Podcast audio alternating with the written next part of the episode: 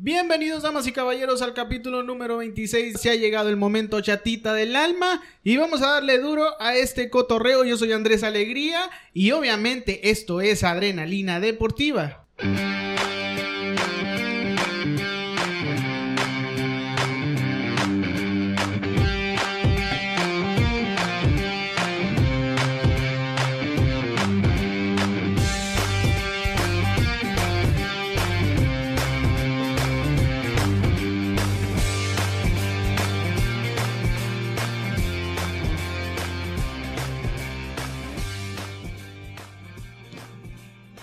Así de raza y de esta manera comenzamos el podcast número 26. No he tenido 26 reproducciones de nada. Así que bueno, esta va a ser la primera vez, maldita sea. Qué felicidad después del coraje que nos hizo pasar el señor Ediño en el transcurso de estos días. Eh, bien, bien estresados, pero es cosa que ustedes no deben de saber, así que no se los voy a decir por completo, porque ustedes nada más vienen a escuchar cosas deportivas, ¿verdad? Antes de dar inicio, oigan, equipo casi completo, ¿eh? Equipo casi completo de adrenalina deportiva, ¿cómo no? Eh, espero que se encuentren ustedes muy bien en casa. Para empezar, antes de empezar todo el cotorreo, pues les recomiendo, les recomiendo que si ustedes quieren saber todo este cotorreo deportivo, pues se vayan a nuestras redes sociales porque ahí andamos con todo. El señor Ediño le mete machín a eso de el Facebook y andamos activos también ahí en Instagram, en Facebook como, como Adrenalina Deportiva y en Instagram como Adrenalina Deportiva 1 y pues aquí su podcast de preferencia. Antes de iniciar, vamos a presentar a la raza. Tenemos, como no, al Rudo Mayor el señor Alberto Alcázar. ¿Cómo te encuentras en este momento, Alberto? Empezando el podcast y, ya remojando la muela, muchacho.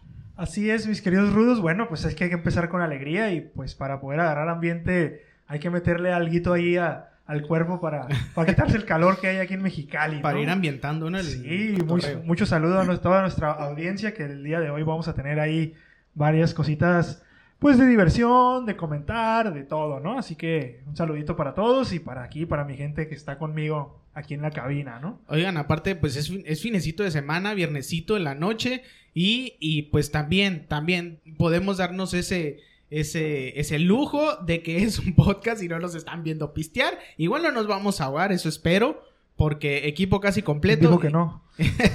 equipo casi completo y yo creo que esto va a terminar bastante bien la fiesta, ¿verdad? Eh, con, con Susana a distancia y todo ese cotorreo, pero bien. Muchachos, también tenemos al señor Ediño que nos acompaña como en podcasts anteriores. ¿Cómo te encuentras, señor Ediño, en este momento? ¿Qué tal, señores, señoritas, niños y niñas, jóvenes y jovenazas? Buenos días, buenas noches, buenas tardes, donde quiera que se encuentren. Aquí andamos, fíjate, con todos los ánimos del mundo. Ponla. Eh, ponla, ponla, ponla, adelante.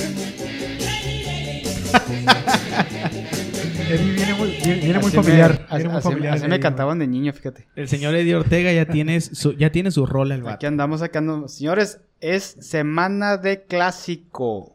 Les traemos toda la información referente al clásico nacional América Chivas un poquito más de información a nivel internacional, selección y más. Va a estar bueno el podcast el día de hoy. Oigan, ya empezó el cotorreo ese de la selección mexicana, Eddie. Y, se, bueno, no sé. Yo, yo tengo varias cosas ahí para, para soltar. Tengo, este, pues algo. Eh, quiero soltar mis, mis traumas. Quiero Adelante. Quiero confesarme en la sección de, de fútbol, soccer, pero vamos a Vamos a verlo más adelante. Aparte, aparte que hay rivalidad aquí, porque dos de los vatos de aquí son americanistas y eso ya me está calando en las entrañas, ¿no? Entonces vamos a ver cómo está este cotorreo con el señor Ediño más adelante. Y en este momento nos hace el honor, tenemos el lujo de que este vato nos acompañe. Señoras y señores, desde la Unión Americana para el Mundo, encargado de la UFC y del boxeo, el señor Enrique Silva. ¿Cómo estás, Enrique Silva? Hola, hola. Mucho gusto de estar aquí en mi ciudad natal con gente que aprecio mucho. He recorrido parte de la Unión Americana, una que otra parte de Centroamérica, pero no hay como estar con los que uno conoce desde siempre. Y mi primer podcast en vivo aquí en el estudio y vamos a darle con todo. ¡Ánimo! De hecho, de bienvenido, hecho, bienvenido. De hecho, sí nos sorprendió porque este vato no lo teníamos contemplado aquí en el cotorreo. Nos echaron una bola de mentiras Pero el señor llegó y sí nos sorprendió a todos. eh, bastante, bastante emotivo porque todos nos abrazamos y nos besamos, ¿verdad? Básicamente. no, no es para tanto, pero, pero sí, sí nos sorprendió su presencia. Entonces, aquí nos va a dar las, las noticias de la UFC y del boxeo. En vivo, el señor Enrique Silva. También en los controles tenemos a el señor Alonso Alegría, que parece pulpo en este momento, que moviéndole a la compu, que moviéndole a, un poco a la consola, pues ahí andamos. Entonces, Alonso Alegría, saluda a la raza, no seas grosero, por favor. ¿Qué pasó, muchacho? Es- ya, es, ya es un saludo habitual del señor Alonso Alegría para, para empezar el podcast. Y bueno, vamos a, vamos a irle dando a la, a, la, a la sección deportiva. ¿Qué les parece? Que les traigo, les traigo, les traigo un poco de, noticias. Vamos a empezar con la NBA, que se está poniendo bastante buena la NBA. Oigan, déjenme comentarles que eh, está el Boston Celtics en las finales de conferencia. Y está 2-0 la serie a favor de los Celtics de Boston, sí, contra, contra Miami Heat.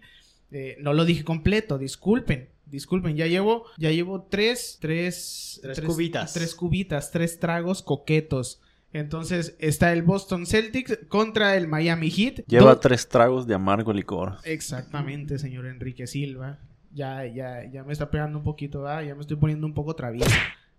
Le agarró calor. 2-0 se encuentra esa serie, oigan. La serie, bueno, está a favor de Miami Heat y continúa el día de mañana sábado. Así que vamos a ver cómo se pone. A ver si el Boston, eh, el Boston Celtic remonta un poco y, bueno, de se levanta y saca el, el- el primero, el primer juego de la serie. No ha podido porque el Miami Heat básicamente está aplastante en esta serie. Así que, bueno, se miran bien decididos y vamos a ver cómo cómo termina este cotorreo con el Miami Heat, que yo creo que se van a llevar la serie. Estaría bastante interesante que los Celtics remontaran, pero eh, vamos a ver, vamos a ver cómo, cómo sigue fluyendo esta, esta serie. Por otra parte tenemos a los Nuggets contra los Lakers, que bueno, el día de hoy dio inicio ese cotorreo, esa final de conferencia que ganaron los Lakers, ¿verdad? Ganaron los Lakers básicamente ese partido. Ahorita me está confirmando el señor Alonso Alegría, porque cuando se estaba terminando el partido estábamos programando esto del podcast y todo eso, entonces ya, ya no alcanzamos eh, a, a ver el final en vivo, pero en este momento estamos viendo el resultado, entonces ganaron los Lakers y los Lakers están llevando. Se están llevando el primero de la serie. Vamos a ver si responden los Nuggets. Pero la neta, yo veo a los Lakers en la final de NBA. Entonces, vamos a ver cómo sigue esta serie. Yo creo que se va a poner bastante cerrada con los, con los Nuggets. Pudieron, pudieron haber pasado los Nuggets o los Clippers porque estuvo bastante, bastante cerrada la serie. Entonces, eh, vamos a ver cómo les va con los Lakers. El día de hoy, los Lakers ganaron 126 a 114 contra los Nuggets. Entonces, pues ahí va a estar, ahí va a estar bastante cerrada las, finales de conferencia de la NBA. También les traigo un poco de la NFL. Hay, hay noticias, señores. Hay noticias para el señor, para el histórico Peyton Manning, ya que está entre los 14 candidatos en su primer año de elegibilidad para la clase 2021 del Salón de la Fama del Fútbol Americano Profesional. El señor Peyton Manning, que ya, que realmente es una leyenda ese vato, ¿no? Es una leyenda en la, NFL, entonces bien merecido. Ahora, hay 130 nominados en total para la lista de 5 integrantes de la era moderna. Aparecen 65 jugadores ofensivos, 49 jugadores defensivos y 16 equipos especiales.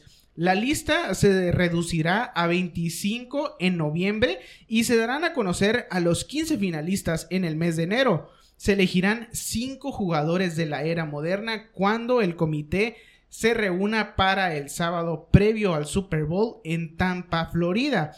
Un total de 18 finalistas serán presentados al panel de 48 miembros y los 15 finalistas de la era moderna. La ceremonia se realizará en agosto del próximo año en el Salón de Canton, Ohio, cuando los integrantes de la clase del 2020 y de la clase especial del centenario también serán reconocidos. El señor Peyton Manning ahí está entre todo el borlote, bien merecido la verdad. Así que eh, lo más probable es que sea uno de los elegidos, ¿no? Pero pues vamos a ver cómo queda esto de, de- la elección para el, salón de, para el Salón de la Fama, pero yo creo que ya para el próximo año se hará oficial. Damas y caballeros, ahí está un poquito de la NFL, un poquito de la, de la NBA. Y vámonos rápidamente porque a mí se me cuecen las habas, ya no puedo esperarme más. A ver qué nos trae el señor Enrique Silva en la UFC y el boxeo, damas y caballeros.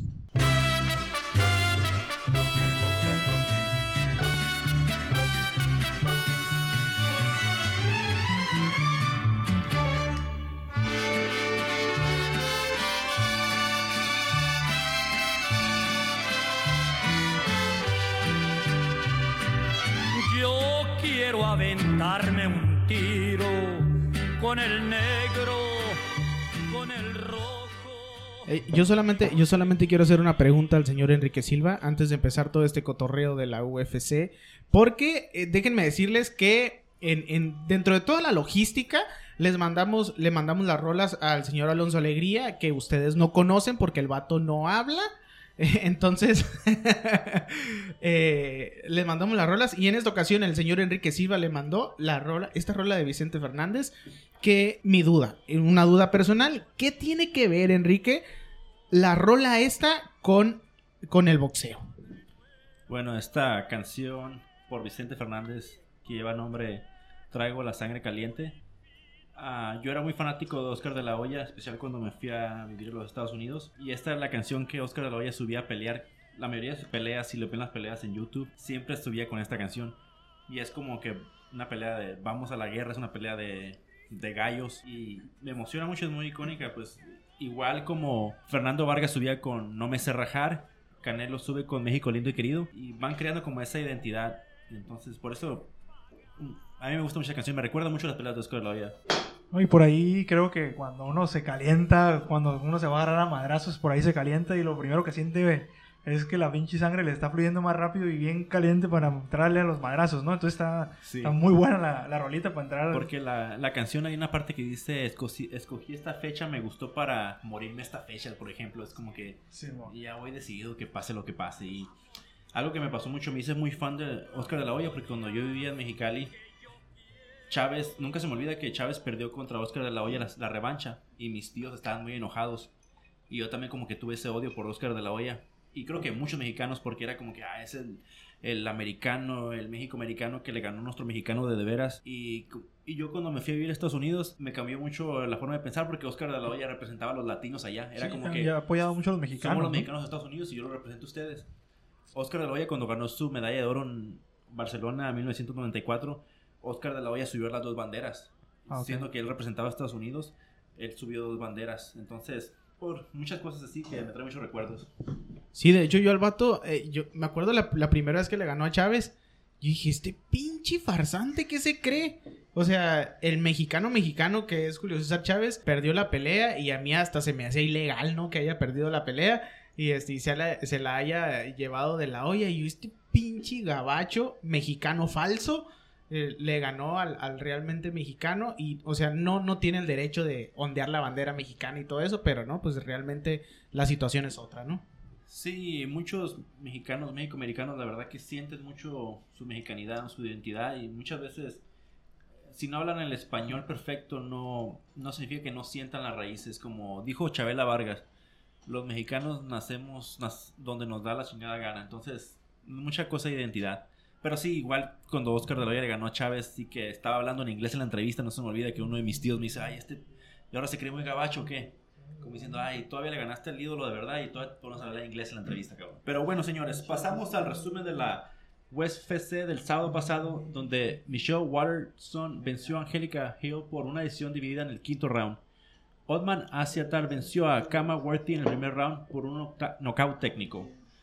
Roxanne Modefari se llevó la victoria contra Andrea Lee por decisión unánime. El veterano Ed Herman venció a Mike Rodríguez por una sumisión Kimura en el tercer round. Y Bobby Green venció a Alan Patrick por decisión, unánime. Este sábado 19 de septiembre tenemos la Fight Night estelarizada por los clasificados Welter Colby Covington contra el ex campeón Tyron Woodley. Los dos han perdido recientemente contra el actual campeón Kamaru Usman. El que gane de esta pelea estará muy cerca de una revancha contra Kamaru Usman por el título welter. En otra pelea del peso welter tenemos al veterano Donald Cerrone que le ha peleado al, al top 10, top 5 de los últimos 10 años. La última pelea más conocida fue contra Conor McGregor donde peleó por knockout. Bueno, él va contra Nico Price. En, lo- en los pesos medianos, Kamsan Chimaev va contra Gerald Merchard. En los semicompletos tenemos a Johnny Walker. Johnny Walker tiene nombre de, De bebida. de bebida alcohólica. Va contra Ryan Sowan. Y en los pesos baja femenil, Mackenzie Dern va contra Randa Marcos. La cartelera principal empieza a las 5 de la tarde por ESPN y los preliminares empiezan por ESPN Plus a las 2 de la tarde. Y como recordatorio otra vez, les dije la semana pasada, pero va de nuevo, el 26 de septiembre, la próxima semana, Paul Adesanya contra Paulo Costa, el nigeriano contra el brasileño, pago por evento. Esta cartelera muy importante, son los dos pesos medianos, los mejores del mundo clasificados. Los dos están invictos, el campeón y el retador. Los dos no se caen bien, son estilos muy diferentes. Paula Desaña, que es un calculador, un tipo Anderson Silva, golpes certeros, tiene brazos largos, piernas largas, contra el todoterreno, el que va hacia enfrente, no importa si lo golpean, si lo cortan, Paulo Costa. Está muy buena esa pelea. Y pasando al boxeo, se rumora de una posible pelea de exhibición de Floyd Mayweather contra el famoso youtuber Paul Logan. Paul Logan que solo ha tenido una pelea profesional contra el youtuber, otro youtuber KSI, donde perdió una decisión dividida y donde los dos mostraron muchas carencias boxísticas. Las ventajas de Paul Logan serían que es mucho más alto, tiene 25 años y es un peso crucero. Pero si se firma esta pelea o no, sería solo por el morbo y el beneficio con- económico. Porque a estas alturas Mayweather no se va a arriesgar a pelear contra un peleador más joven y en sus cinco sentidos, la verdad. Entonces, la verdad, en mi opinión, sería más que un circo y por ir a colectar el, el cheque. A 10 días de su pelea contra Mario Cáceres en Tijuana, Julio César Chávez Jr. se convirtió en papá por segunda vez, esta vez con un varón. En su cuenta de Instagram puso, hoy es el día de la bandera. Nació mi hijo en tono de broma, ya que en su cuenta hace un par de semanas confundió la fecha de la independencia de México con el Día de la Bandera, donde muchos se burlaron de él. Pero bueno, muchas felicidades al Junior y mucha suerte en su pelea. Y si no han visto sus fotos en Instagram del Junior, la verdad que el niño está igualito a él. Y terminando con la novela del Canelo otra vez, bueno, el Canelo como que no se asesoró bien porque no llenó bien los papeles de la demanda y la Corte de California le regresó la, la demanda. Le dieron hasta el 28 de septiembre para volver a entregarla porque no llenó bien parte de los papeles, no puso la, no puso la residencia correcta de los a los que está demandando y entonces le dieron un plazo para si le quiere volver a llenar la demanda o dejarlo así. Pero esperemos a ver qué pasa de aquí hasta el 28 de septiembre. Bueno, señores, esto es todo por hoy. Mucho gusto estar aquí en el estudio y vamos de vuelta. Se me hace. Es que la neta aquí hay varios puntos que, que, que retomar, güey. A no nos vamos aquí una pinche hora con esto. Oigan, está bien. Está bien mamón lo del Floyd Mayweather. O sea, la neta, ¿qué está pasando? Lo del Conor McGregor todavía se me hizo 2-3, ¿no? O sea, porque a lo mejor el Conor, mm, por mercadotecnia, como tú lo quieras, siempre el vato es bravucón y siempre trata de vender bien la pelea, ¿no? Porque el vato es, eh, pues ese, ese era su estilo, ¿no? Eh, entonces, eh, el vato vendió bien la pelea y, yo creía, de hecho yo le llegué a creer al vato que estaba tan preparado que le iba a ganar a Mayweather, porque la neta a mí el estilo de pelea de Mayweather nunca me ha convencido. Pero eh, sí llegó un momento en que le llegué a creer a McGregor. Bueno, se hizo la pelea y le tronó. Le tronó como, como Mayweather lo tenía esperado, ¿no? Lo estuvo cazando, lo estuvo esperando. Y así, así sucedió. Pero esta ridiculez, güey. Sí, bueno, con Mayweather sabías que era un peleador de verdad y tenías como que, ay, siempre esa, esa posibilidad de que me, McGregor lo conecte o algo, un buen golpe o que está más joven. Pero en esto, es, o sea, es un, es un personaje de YouTube. Hace bromas, hace videos chistosos. No, la verdad no, no le tengo sentido. Espero que no, espero que no se concrete porque uno que es fanático del boxeo no le gustan este O sea, ya de- es, ya es una falta de respeto, ¿no? Esa onda. Sí. O sea, ya es una vil tontería, ¿no? Yo miré la pelea de Paul Logan contra KSI. Eh, De hecho, esa pelea empezó porque era un pleito de youtubers, se caían mal los dos. Ah, ok. Y, ya- y primero tuvieron una pelea de exhibición entre los dos y quedó en empate. Pero ahí sabes que es chiste, pues. Sí. O sea, no, sí, no eran es, dos youtubers. no, no- no es este boxeo profesional. Y Sí, es una YouTube- burla para el boxeo profesional ese tipo de, de shows, ¿no? O sea, vamos a hacer una pelea callejera. Sí, en la calle, con gente o Simón, rentamos un ring y nos subimos a jugar, pero ya decir, ah, es boxeo, donde también tiene su preparación, donde también tienen su, su- su- sus momentos de, de entrenamiento duro y se suben dos, tres, dos payasitos a hacer ahí que le saben al boxeo y no saben nada y al final queda mal este deporte tan bonito como es el de los puños, ¿no? Ahora, Mayweather, lo que yo veo, lo que yo veo y pienso es que pues necesita yo creo que ya un poquito de rating porque el vato está out, ¿no? O sea, sí es millonario, tiene mucho dinero, tiene mucho rating, tiene mucho seguidor, pero le han subido a un boxeador bueno, por favor, le suben a un, a un peleador que no era de lo mismo, que no era boxeo, era de artes marciales mixtas, si no me equivoco. Es que yo no- es que yo no entiendo- Un youtuber que no mames, o sea, ese güey, ¿de dónde lo sacaste? Es un payasito, güey, súbele a Cepillín o no sé. Es que la neta yo no entiendo esa parte desde que el vato se retiró, sabe, Eh, o sea, sabía de antemano que iba a salir de los reflectores, pues. Desde el momento que tú te retiras dices, ah, pues, o sea, ya estuvo, soy un histórico, ¿no? Ya lo que hice en mi carrera, pues ya ahí quedó, pues. Entonces el vato se retiró, eh, pues realmente como, como un histórico del boxeo. Y, o sea, regresó con Conor McGregor y ahora está regresando para esta tontería, pues. Ahora, no sabemos cuál es la cifra que se esté manejando para esta pelea. Porque la neta, la única manera de que este vato regrese es porque se le está poniendo muchos ceros a este pedo. Y con un youtuber, no mames, güey. O sea, ¿qué, o sea, ¿qué tanta credibilidad tiene esta pelea, güey? Ninguna, bro, no. ¿De dónde? No, la verdad, aunque Paul Logan sea mucho más joven, lo que sea, no, no es un riesgo. Sí, hay un video en YouTube hablando de la UFC también, que Paul Logan fue y visitó a Paulo Costa, que va a pelear por el título mediano. Se puso a hacer sparring con Paulo Costa y Paulo Costa lo noqueó. Entonces, no, es, es- es una broma y es solo por lo económico. Y Mayweather es el tipo de peleador que, como dicen, creo que él le gusta estar en los reflectores, como que no ha aceptado esa parte de que ya tu tiempo ya pasó. Si quiere regresar a pelear, pelea contra un Terence Crawford, contra un Keith Thurman, pelea contra un top, pero no, estos vienen a, a de- a quitarle mucho crédito al boxeo. Sí, exactamente. ¿Qué es, lo, qué es lo que quiere hacer el vato? Es mantenerse solamente en los reflectores, ganar unos, unos milloncitos y eh, sin arriesgar mucho, la neta, ¿no? Entonces, eh, no para- es- De todos modos, el que pierde también se lleva gran cantidad de, de dinero, ¿no? O sea, Sí, el morbo vende, esta pelea vendería, por supuesto sabrían venderla, pero al final, no, pues yo veo a Mayweather ganándose a lo, aunque el otro pese mucho más. Mayweather lo que tiene es muy inteligente y, y siempre va a pelear para ganar, no para complacer al público. así es. Y, y no quito, no quito el dedo de renglón, vean la pelea de Castillo contra Mayweather, la primera. La única pelea que para mí Mayweather peleó, perdió. Por ahí, bueno, de las pocas peleas que yo le he dado seguimiento de Mayweather, la que me acuerdo mucho es contra el Ortiz, ¿no? O sea, la pinche trampota que hizo este vato, pues. A lo mejor el- por ahí el Ortiz se pasó de lanza, le tiró una, una mordida, un cabezazo o algo así. Y en lo que el referee estaba medio controlando ese asunto, es que realmente este no vato se descuidó, ¿no? O sea, también tuvo la culpa a lo mejor porque bajó los brazos y lo quiso abrazar, no sé qué, y ahí moco. es que realmente no dejó pelear al Ortiz, güey. O sea, in- o sea, ¿cómo se terminó la pelea? Por una agachada, la, la Sí, neta, ¿no? era muy inteligente Mayweather en ese sentido, sabía cómo es el típico peleador que hace lo que a él le conviene para ganar, ya sea si la hace aburrida, si la hace entretenida, si él puede pelear a la distancia, a corta distancia o a pegar y abrazar, le iba a ganar así por puntos, por decisión, siempre fue el peleador que nunca iba a arriesgar más de lo que se, le- se le fuera a complicar la pelea. Fíjense que recientemente vi una entrevista con el, con el, con el Canelo Álvarez y este y, y- y comenta de la pelea contra Mayweather y dice que realmente ni siquiera estaba tan complicada, no está tan complicado pelearle a, a Mayweather, la única dificultad que tiene es encontrarlo, pues. Porque el vato, lo que sí hay que reconocerle es la habilidad que tiene, ¿no? Sí. Eh, que, que le saca mucho la vuelta a los puños y a ponerse de frente. eh, pero, pues a final de cuentas, nada más te marca el punto y ahí fue, ¿no? Sí, era el típico peleador que te pegaba un golpe y se movía o te pegaba el golpe y te abrazaba. Exacto. Y al, al contrario, al contrario, eso lo frustra mucho. Porque te pega, te abraza, te pega, te pone el codo y solo va haciendo puntos para ganar round tras round. Y muchas veces los contrarios se frustran mucho con eso y no lo encuentran.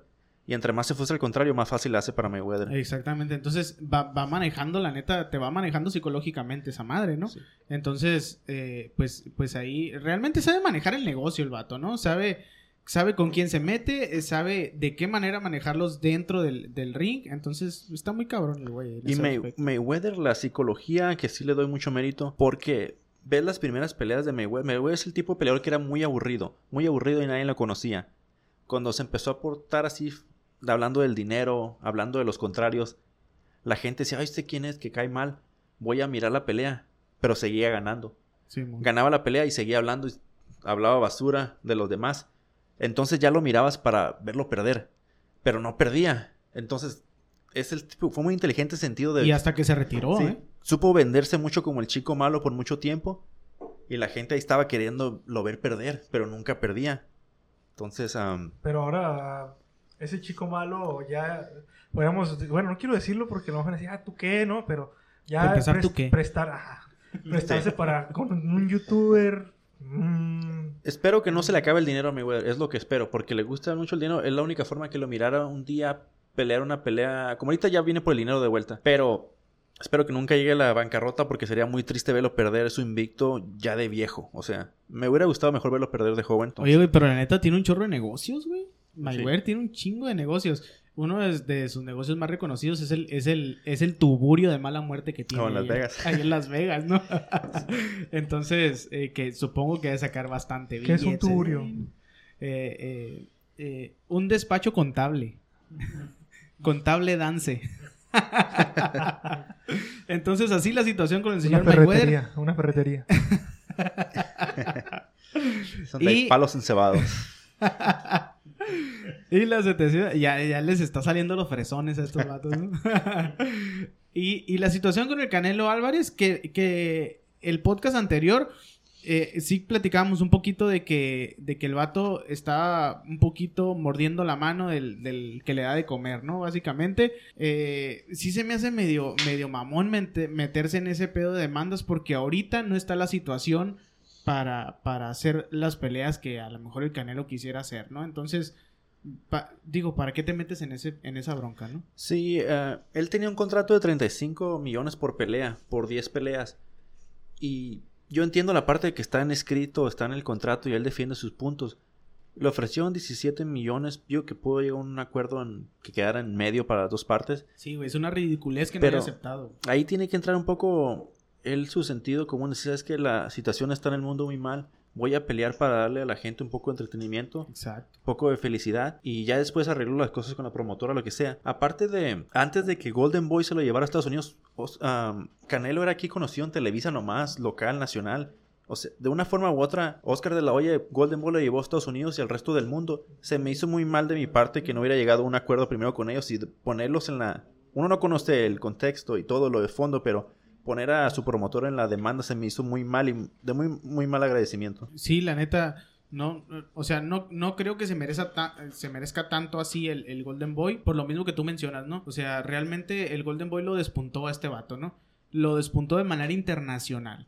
Porque, bueno, de ahí le vinieron contratos muy, muy chingones, ¿no? Y, y hasta la fecha, el vato eh, eh, ha tenido muy buenas peleas, ¿no? Y bastantes peleas de renombre. De hecho, si no es una pelea de renombre, el vato no pelea, ¿no? Entonces ya está al estilo de Mayweather, ¿no? O sea, si no es una pelea eh, el, el 16 de septiembre, por ejemplo, tiene que estar, tiene que, tener el foco de atención. Entonces, se le ha dado esa importancia al Canelo Álvarez. Entonces, nada más por no llegar a los treinta y tantos millones es una ridiculez, la. Sí, si no es el 5 de mayo, el 16 de septiembre ya son sus fechas fijas. No pelea, son dos peleas al año. Julio César Chávez peleaba cuatro o cinco veces al año. Entonces, ah, comparamos esos tiempos y la verdad, ya se empieza cuando llegan a ese punto ya de marketing, de ser tan famosos que ya solamente ven mucho el negocio. Y la verdad, pues, tienen que, ya no se va a hacer menos rico, menos más, más pobre si no pelea por un poco menos de dinero, unos millones menos ya no es mucha diferencia para él. Creo que él ya, ya está del, ya está muy bien en su vida para decir no, no voy a pelear. Y un peleador a sus 30 años, la verdad, los peleadores tienen una ventana muy corta de mostrarse ante- el mundo. No sabes si esta demanda se extiende y regresa un año o dos años después y ya no es el mismo. O llega una sorpresa de un peleador joven que, que lo sorprende y lo vence. Simón. Ahora, ahora, güey, ¿tú, ¿tú crees eh, ya, ya para estar concluyendo este pedo, porque si no nos podemos ir dos horas y media, ¿no? Eh, ¿Tú crees, güey, que, eh, que a, sus, a sus 30 años el Canelo Álvarez siga con esa, digo, con esa efectividad? Digo, con, eh, pues sí, básicamente con esa efectividad para, para ganar sus peleas. Sigas que, o sea, ¿tú crees que sigues, si vaya a seguir siendo un top? Yo creo que lo mejor del Canelo ya lo vimos. Creo que ya no va a mejorar más. Creo que llega a su tope. Ya lo que nos sorprendió ya no, ya no los dio. Pero en el boxeo nunca se sabe. Digo, hay muchos peleadores siempre con hambre. Nunca se sabe quién es el próximo que puede llegar a vencer. Y esto es una cuestión de tiempo. Muchas veces lo vemos en el boxeo. Te haces viejo de la noche a la mañana. Sí, No se sabe si en su próxima pelea pelea contra un, un pelea, el retador número uno. Y el retador número uno lo vence. Entonces yo creo que ahorita no le conviene estar inactivo. Pero se puso en este plan y a ver cuánto las demandas, especialmente en Estados Unidos, pueden durar mucho. A Mikey García, cuando demandó a Top Rank, que salió de su contrato, duró dos años sin pelear. O sea, ya dos años, no, si meses de inactividad te chinga. Ahora imagínate años, o sea, va a estar, va a estar muy cabrón. Esperemos que esté muy bien asesorado y que haya tomado la decisión correcta, porque digo, no, no es. Y demandó por 280 millones de dólares, entonces, Una ridiculez. muchos pantalones para hacer eso. Pues vamos a ver cómo le va al señor Canelo Álvarez, cómo sigue el cotorreo de su demanda y, y- y sus próximas peleas, que la verdad, ya a quién le vas a poner, ¿no? Entonces, eh, pues vamos a ver, vamos a ver cómo sigue esta situación. Vámonos rápidamente, ya cambiando de tema, porque ya este se va a hacer un podcast de boxeo, ¿no? Eh, eh, es un, es un- eh, realmente es un tema que a mí me gusta mucho, pero, y que aquí le podemos seguir, ¿eh? Que aquí le podemos seguir, pero eh, ustedes ustedes tienen que estar en, en otro cotorreo también. Entonces vamos a darle. A mí también me gusta mucho, pero los demás se fresean. Por mí, dale. Vamos a darle duro a, a la lucha libre. A ver qué nos trae el señor Alberto Balcázar. Súbele a ese cumbión loco y sabroso que ahorita nos vamos a contonear como unas, como unas Como unas golfas.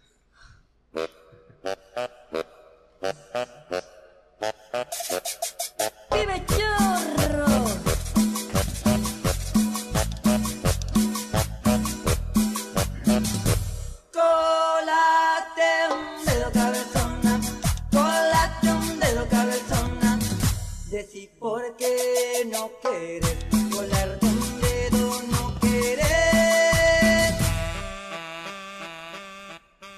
Así es, mis rudos, muy nuevamente aquí para Adrenalina Deportiva. Muy contento porque el día de hoy se encuentra con nosotros Enrique Silva, un joven que también le gusta, como a mí, la lucha libre y que puedo compartir con él bastante conocimiento o bastantes puntos de vista sobre Ya, eso. ya no tan joven, ¿eh? Ya no tan joven. Bueno, hay que darle su, su buena presentación, ¿no? Que está aquí con nosotros el día de En hoy. el alma seguimos siendo jóvenes. Sí, tiene corazón juvenil, adolescente.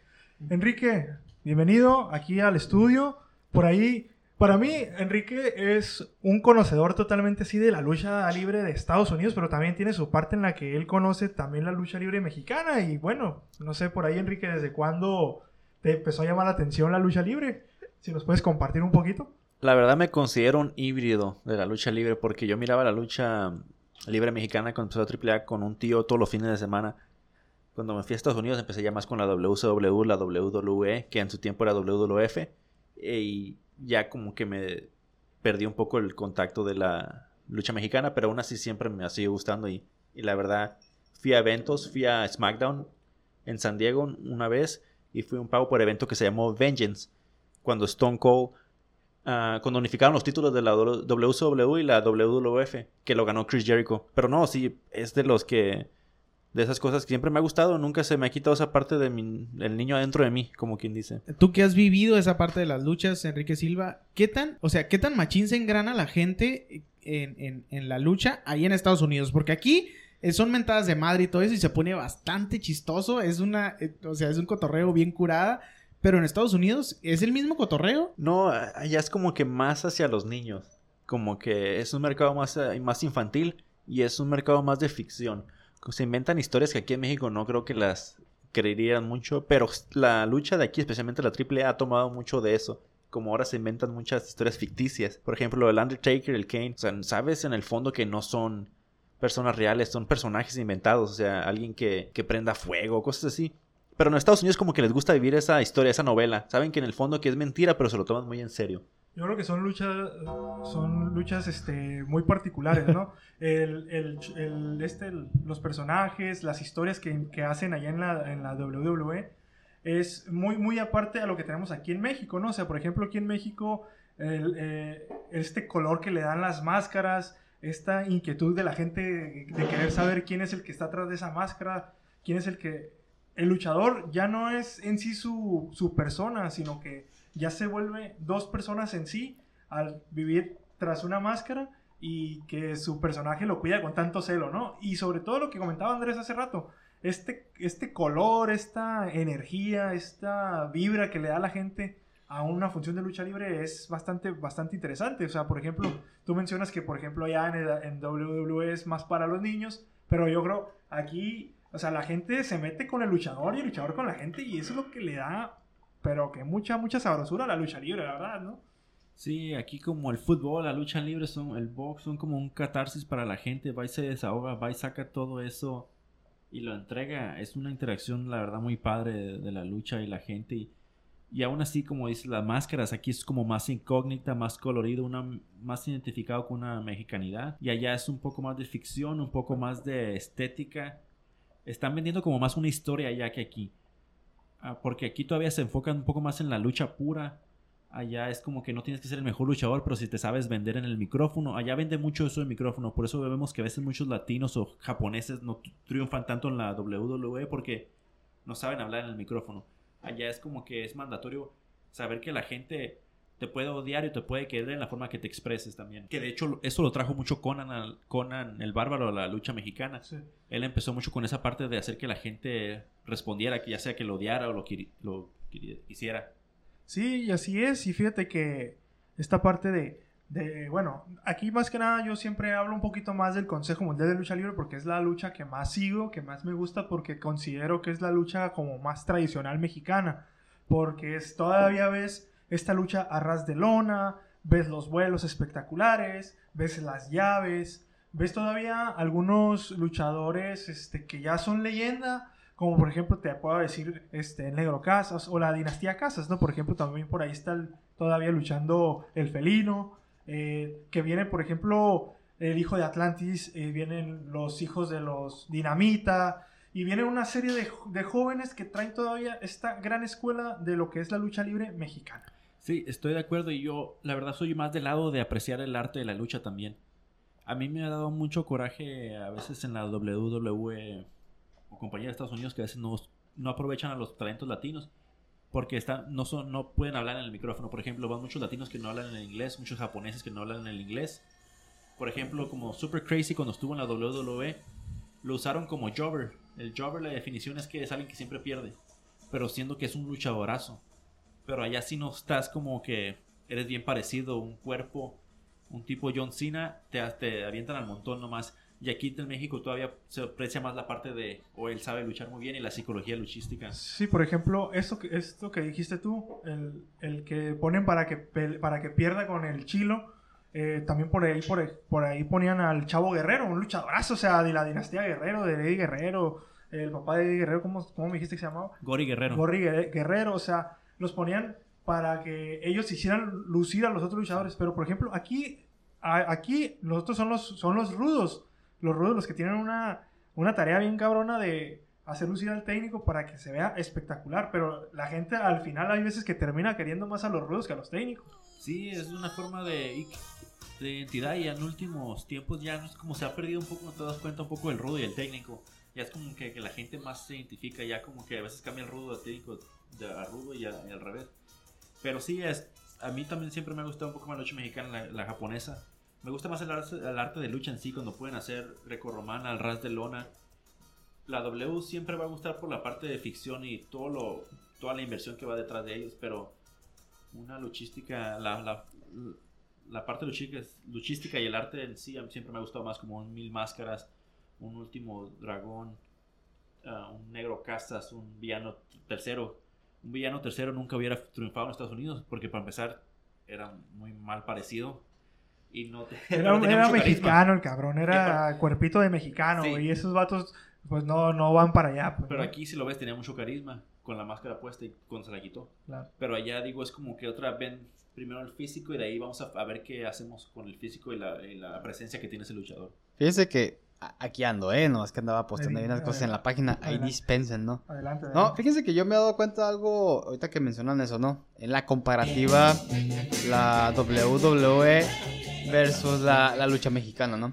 Y es que, el, ah, no sé, ahí me, eh, tú me confirmas o me desmientes, Alberto, el cómo tratan al luchador mexicano allá. El cómo, por ejemplo, aquí puede ser un ídolo en México, pero en Estados Unidos me ha tocado ver en ocasiones que, ya sea que son algunos o pocos lo- los que, los que salen a relucir, a o sobresalir. Ejemplo, Rey Misterio, Eddie Guerrero. Ahora, este. ¿Qué te gusta? No sé, un volador junior, por, por decirte algo, ¿no? Eh, pero de repente les cuesta trabajo. Ya sea por el inglés o ya sea porque, ah, sabes que pues son muy espectaculares y todo, pero no se acoplan a la historia. O por el físico. O porque sabes que usan mucho la máscara. Aquí no estamos acostumbrados a que usen máscaras. Digo, hay sus excepciones, ¿no?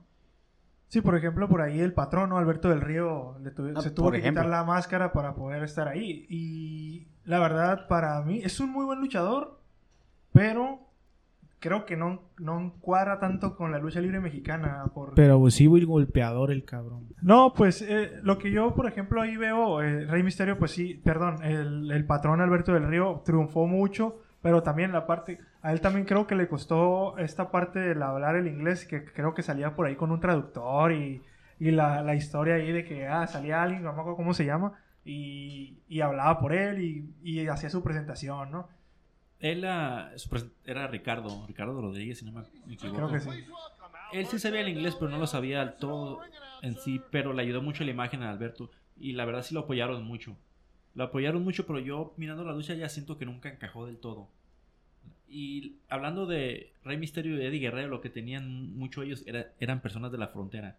Eddie Guerrero era del Paso, Texas, Rey Misterio era de San Diego. Todos sabían el inglés y el español mucho. Entonces como que eso les ayudó mucho también. Ahorita ves como a un Andrade, el Andrade 100 Almas, que era la sombra aquí en México, un luchadorazo, pero el inglés nomás no se le da, la verdad. Y es muy buen luchador, pero no sabe vend- venderse en el micrófono. Y en la W, Por ahí también W- está el Garza Jr. Garza Jr. sí lo habla mejor. O sea, Garza Jr. es más flu- fluido en, en el, en lo que en el inglés. Y muchas veces lo tienes que ver semanas tras semana para notar eso.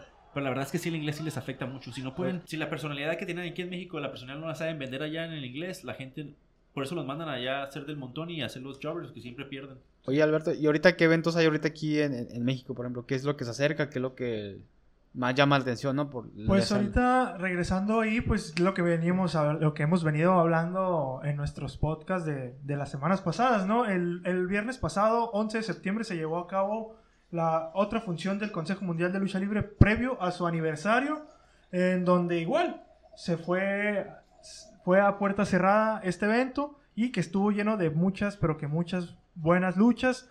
Por ahí, este, nuevamente Volador Junior quedó inconforme con el resultado de la batalla estelar. Y es que Gran Guerrero se apoyó de las cuerdas para imponerse al depredador del aire, quien pidió una lucha mano a mano luego de perder injustamente por segunda semana consecutiva. Ahí quiero, quiero tocar este punto con, con Enrique, ¿no? O sea, el Volador Junior está apostando su título, su título de, del campeonato mundial histórico de la NWA de peso welter contra, pues ahora sí que bueno, más al ratito voy a decir contra quién va, pero tiene dos semanas perdiendo. ¿Cómo crees que llegaría por ahí Volador Junior previo a su, a su evento del 87 aniversario para esta pelea tan importante donde apostará su título, ¿no? ¿Qué tanto le puede afectar estas dos derrotas a, pesar de que hayan sido con trampa, ¿no? Bueno, yo conociendo al Volador Junior, ya es un peleador con mucha experiencia a estas alturas. Le ha peleado a todos, desde la sombra hasta el negro guerrero. Tiene, se parece que es un de esos maduros que todavía está joven, porque para estar ya llegando a los 40 años, cerca de los 40 años, el volador todavía hace cosas que la verdad ya no ves a muchos de su edad haciendo. Yo creo que va a llegar bien, es un experimentado, viene de buena escuela, la familia del volador, del señor y de la parca, de La. Adolfo Tapia, toda esa familia es muy buena. Yo creo que no le va a afectar, creo que es un viejo lobo de mar. Por ahí en la primera caída los ruidos se llevaron la victoria cuando Gran Guerrero eliminó al heredero de Remo Banda, que en este caso pues es el volador, con una desnucadora. Y Euforia acabó con Flyer haciendo uso de la eufórica. Alonso, no sé si quieres buscar por ahí cuál es la llave eufórica. Infórmanos, por favor, porque la semana pasada estuvo bien... ca- ¿Cómo- ¿Cuál era esa, güey? La Canadian Destroyer, La ¿no? Canadian La Destroyer. cana- se Canadian acuerda- Destroyer. el, el Eddie se acuerda todavía, ¿no? Sí, porque se la- claro. se la hice en la noche, se la hice. Ahí al oscurito. La Ahí dispensa, More, dispensa.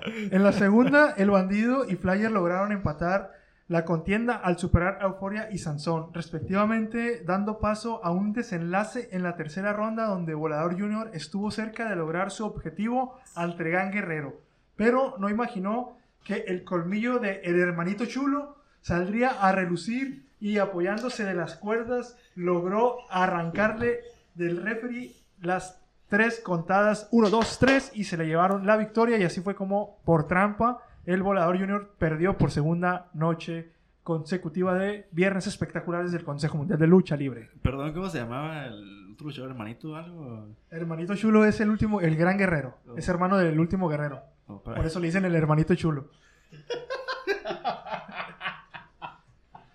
Aquí a mis compañeros de Adrenalina Deportiva les da mucha, pero que mucha risa los nombres de los luchadores, pero bueno, ya les en- Es, que seamos sinceros, seamos sinceros. Desde Bueno, que es que es escuchamos el guapito, Y ahora es el hermanito chulo. Dios mío. Titán demostró por qué es el inmortal y junto a Soberano se impusieron a Templario y Tiger, y Tiger en una batalla en donde la resistencia, la habilidad, la fortaleza y la austa- aus- astucia fueron indispensables para salir con la victoria, la cual llegó tras una poderosa lanza del técnico Tapatío. Adelante, Enrique. Ah, perdón, que la, perdón la interrupción. El cintu- cinturón NWA Welter por el que va a pe- pelear a el Volador Junior.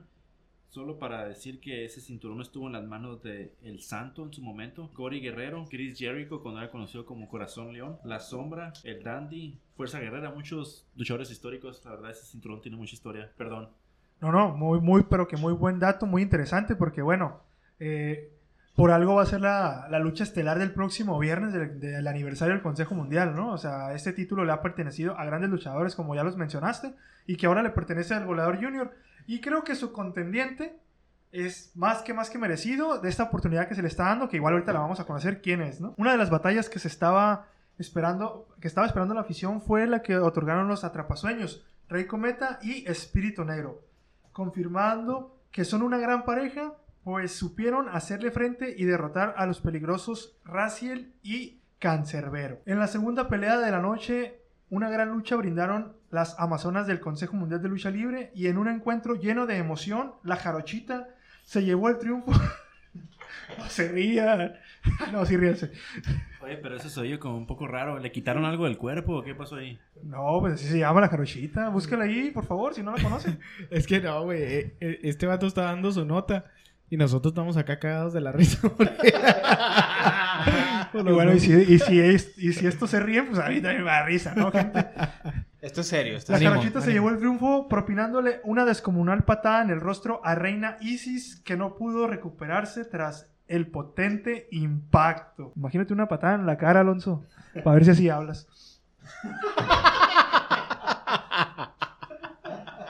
Iniciando las hostilidades, los aullos de El Coyote nuevamente lograron imponerse luego de que un trepidante combate con Eres acción dentro y fuera del encordado, venciendo al metálico Oro Junior, quien brindó con mortales y lances, pero no pudo concretar el resultado favorable. Así que esa primera, esa primera pelea se la llevó el Coyote. Estos dos son de las nuevas generaciones que está presentando el Consejo Mundial de Lucha Libre, que traen mucho, pero que mucho talento y que hay que seguirlos pues por ahí de cerca, ¿no? Ahorita están ellos como abriendo los, los eventos del- de las noches espectaculares, pero no tardaremos, yo creo, por ahí en verlos pronto en las, en las funciones estelares de, de los viernes.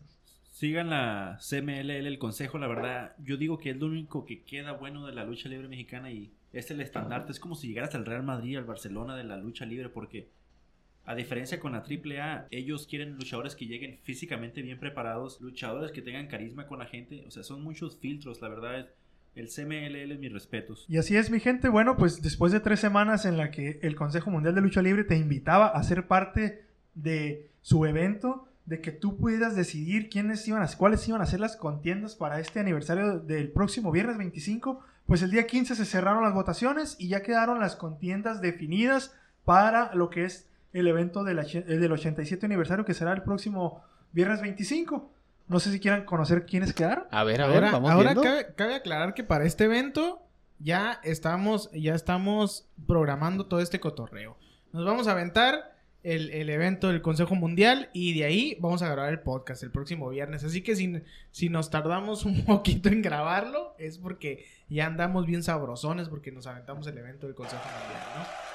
Así es, mi gente, estamos aquí, el equipo de Adrenalina Deportiva, poniéndose de acuerdo para poder ser testigos en vivo de lo que va a ser el 87 aniversario, que es el próximo viernes 25 a las 8 de la noche de México, 6 de la tarde aquí en Testigos, local. pero no de Jehová, de lucha libre. Oye, güey, y traerles la información calientita, ¿no? O sea, Así es, hay que... No sé si digo, no, no puedo decir, ni quiero darme todo el protagonismo, pero sí creo que el podcast de la siguiente semana se va a llevar un poquito, así como ahorita yo creo, no sé, de lo que va a ser hablar del Consejo Mundial de Lucha Libre. Para eso pues va a estar invitados ahí Alonso, Andrés, eh, Eddie, Enrique, ojalá pueda estar aquí con nosotros para poder ser testigos de ese evento en vivo, totalmente en vivo, y terminando, poder grabar el podcast y, o sea, con las notas calientitas de lo que pasó en cada una de las peleas. Y el guapito. El guapito, pues soy yo, ¿no? Para mí, el ajá debe decir eso. Para mí, el Alberto es el guapito. En vez del rudo mayor, yo creo que. No es se, el no- guapito. no se nos olvide cuál es su apodo de luchador. No, Que a, mí- nada- a- a mí ya se me olvidó, ¿no? ¿Cuál es? ¿El, ¿The Sick One? o- Sí, güey, exactamente. Ah, habíamos dicho que el, el- el- el enfermo, pero eh, no sé, no alcanzamos a terminar de juntar las firmas. Pero poco a poco ahí vamos a ir eh, evolucionando. Ya a Alberto nos ha externado que le han preguntado personalmente por qué. ¿Por qué le dicen así? recuerden, recuerden. Hagan sus preguntas en, en la página de es que Adrenalina si Deportiva. Exactamente. Si, na- si Déjenos- nadie dijo, si nadie votó, si nadie comentó, es que no, nadie quiere saberlo. Es ¿no? más, en, en- es más, en el, en el, en, en la publicación del podcast, del podcast número 26 ahí en Facebook, coméntenos, coméntenos. ¿Por qué el enfermo? ¿Por qué el enfermo? Entonces ahí nosotros le- le- para el siguiente episodio les vamos a cotorrear. Pero eh, si no comentan, pues no hay información, no. ¿verdad? Es información bastante valiosa. Pues ya para terminar esta parte de la lucha libre, eh, el 87 aniversario del Consejo Mundial de Lucha Libre quedó así. El Campeonato Nacional Femenil que le pertenece a La Metálica, su rival va a ser Lluvia, quien fue la ganadora de la votación con el 36.18%. Así es como la gente votó por ella, ¿no? Para que quedara. Una pregunta, Alberto. ¿Tú crees que los votos sean de la gente o que ya estén controlados ahí por el CMLL? No, la verdad es que yo sí me metí a la, a la página y... Como el del presidente de la República. ¿Tú crees que sí? No, eh, ese, es- ese es otro cirquero, otro payaso, ¿no? Eh, pues fueron aquí testigos ustedes de que estaba la página y que Sí, podías claro. entrar a cada una de las... De las de- puedes entrar a cada una de las luchas y votar por tu, por tu luchador y te da la opción. Entonces la gente, considero que la gente muy apasionada sí se metió y sí votó y creo que sí es una votación decidida por Sería la gente. muy notorio si no es la, lo que la gente quiso, ¿no? Sí. Sí. Sí, sí, sí. Sí, porque, bueno, entonces, para que en- entendemos la dinámica del Consejo Mundial de querer involucrar a, a la gente, bueno, al final, Es que yo tuve esas dudas de la WWE, la W llegó a hacer eso en su entonces y a veces no se estaba seguro si ya estaba determinado quién iba a ser el rival o de plano si respetaban Yo, el voto de la, gente. La verdad es que a como se estuvieron viendo los, los dos viernes espectaculares, incluyendo el de hoy, que, que bueno, no he podido verlo, eh, la gente sí fue, sí fue testigo de cómo venían los luchadores. Para eso se presentaron estos dos eventos, para eso las autoridades en México dieron pie para que se pudieran empezar las luchas libres a puerta cerrada. Y la gente que podía ver o que pagaba el evento en Ticketmaster Live se daba cuenta más o menos de cómo venían los luchadores. Y a través de eso yo creo que fue como la gente empezó a, a votar para que se, se cerrara y quedara definida la cartelera del Consejo Mundial de- del aniversario 25, ve- 87 del próximo viernes 25, ¿no? El campeonato mundial de microestrellas, nosotros queríamos que quedara el guapito, no quedó el guapito. Por ahí el campeón es Chamuel y va a pelear contra Microman, que es el hijo de, de este... De Macroman. No, no, no.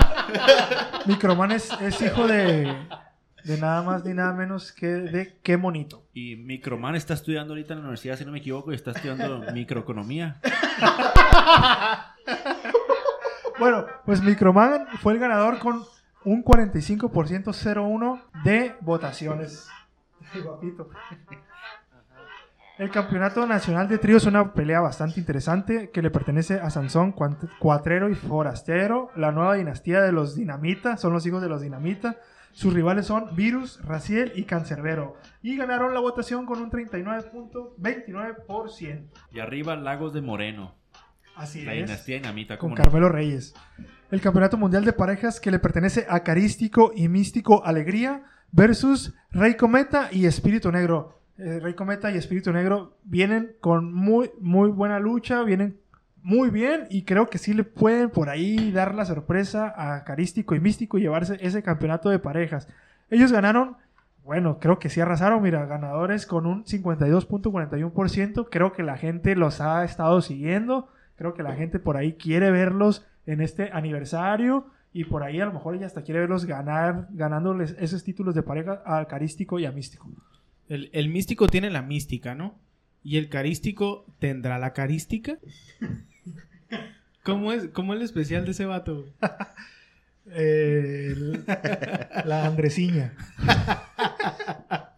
Ya, ya ando Eh, bien. Los que no recuerdan mucho, el Estoy carístico era el místico original. Se fue a la W para hacer el sin cara original. Después de que también le pasó igual como decíamos, no aprendió el inglés y no quiso aprender el estilo americano de lucha. Lo regresaron, lo regresaron de vuelta. Y fue una, la verdad, era un luchadorazo y creo que tenía para más en la W. Es que sí, güey, no, no sé, en- o sea, no sé en qué momento el vato se regresó de allá, pues, o sea, ¿cuál fue el motivo, cuál fue la situación para que este vato perdiera protagonismo ahí en Estados Y ahora Unidos? es. Místico, la nueva era. Él sí fue un caso en que sí lo apoyó la W cuando lo, lo lanzó, sí lo lanzó Es que con estaba muy mu- cabrón, mucho güey. apoyo. Y, y la verdad que en México era una superestrella, salían novelas, en todo. Y a él no lo, no lo mandaron a la, ¿cómo se dice? A la, a la lucha de desarrollo, a la NXT de la W. Lo mandaron directo a la, a la a Raw, a SmackDown, a las principales. Y otro dato curioso es de que al vato no le dijeron, sabes que quítate la máscara. Ya no vas a, ya no vas a venir como místico, pero tienes que um, ponerte, o sea, no a todos les dicen entra con máscara. Y Es el que- ejemplo es el Dominic. Él en muchas entrevistas al carístico, muchos luchadores de la W, W han dicho, no, a él sí lo apoyaron, él tenía todo para ser superestrella, pero ya estuvo en él que no quiso aprender el idioma, no quiso aprender el estilo. Es que ese vato era un, pro- era un producto completo, güey. Sí. O sea, estaba hecho para, para Estados Unidos, pues.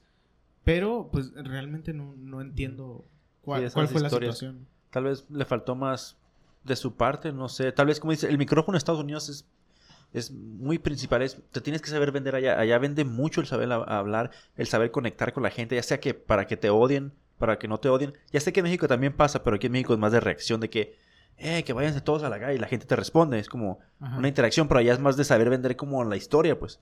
Y no todo se les da ya. Sí, porque regularmente allá la gente se engancha con la historia, ¿no? Sí. Y le, y le dan seguimiento a toda la historia del- del- de, de los, de los pleitos, ¿no? Básicamente. Así es. Entonces, pues no, pues... Porque mucho, las historias allá duran 3, 4 meses a veces, entonces tienes que saber saberla vender y que la gente te siga. Pues ahí está la historia de este vato. Y ya por último, por ahí, el campeonato mundial de tríos que le pertenece a Último Guerrero, Euforia y el hermanito chulo Gran Guerrero versus Templario, El Terrible y Hechicero. Por ahí me sorprende esta votación, pero se llevó un gran porcentaje con un 64.61%. La gente decidió que fuera el Templario, te- El Terrible y Hechicero. Yo creo que si hay sorpresas es que no está preparado, ¿no? Entonces, Así entonces es. ahí hay un poquito de... Ahí se mira la honestidad, ¿no? Del, del consejo. Y ya por último, que sí se veía venir, pero no porque esté, organi- o sea, esté ya organizado o porque el consejo ya lo quería así, pero creo que la gente sí lo quería, en especial yo también, y creo que Enrique me vas a dar la razón también, es el campeonato mundial histórico de la NWA de peso welter, que ya Enrique mencionó de quién, a quién le ha pertenecido, y que el día de hoy le pertenece a El Volador Junior, y su rival va a ser El Bandido, un luchador que viene muy, pero que muy bien, que ya lo conoce por ahí Enrique, y ganó la votación con un 66.78%. Creo que la gente sí quiere ver al bandido, y creo también por ahí que quiere ver al bandido ganándose ese título. Luchador profeta en su tierra porque esos luchadores que ha tenido que ir a Estados Unidos primero a Japón y luego por fin México lo está reconociendo ya. O sea, es un vato ya de historia. Está joven Está todavía, haciendo- pero La no, está crea- empezó la con su nombre en compañía de Estados Unidos independientes, un poco en Japón, entonces como que ya México le puso atención un poco. O sea, realmente picó piedra el vato ese. cabrón. Sí. Y no, no sé si es de la frontera o no él, porque habla muy bien el inglés, habla muy bien el español. Me imagino que ser fronterizo porque la verdad noto que habla muy bien inglés y español y por fin ya le están dando oportunidad aquí en el público mexicano. Y así es, mi gente, como queda el car- la cartelera del 87 aniversario del Consejo Mundial de Lucha Libre, que será el próximo viernes, sí, el próximo viernes 25 de septiembre. Y aquí el equipo de Adrenalina Deportiva estará más que al pendiente de este gran evento, donde lo llevaremos, lo, viviremos, lo disfrutaremos y llevaremos esta nota para ustedes totalmente calientita. Y así es, mi gente, así es como terminamos esta sección de la lucha libre y el Consejo Mundial de Lucha Libre en su próximo aniversario del viernes. Por favor, mi gente, métete a Ticketmaster Live, ahí puedes encontrar el evento, está más o menos en unos 300 pesos, puedes comprarlo y disfruta de esta gran función. Y si no puedes verlo, aquí el equipo de, de Adrenalina Deportiva te lo podrá informar. Apoyen la lucha, apoyen la lucha mexicana. La lucha mexicana, el tequila, el mariachi, el cacao son de nosotros, señores. Así es, mi gente, mis rudos, un abrazo muy fuerte. Seguimos aquí en Adrenalina Deportiva con este rico pero que sabroso cumbión. ¡Vámonos!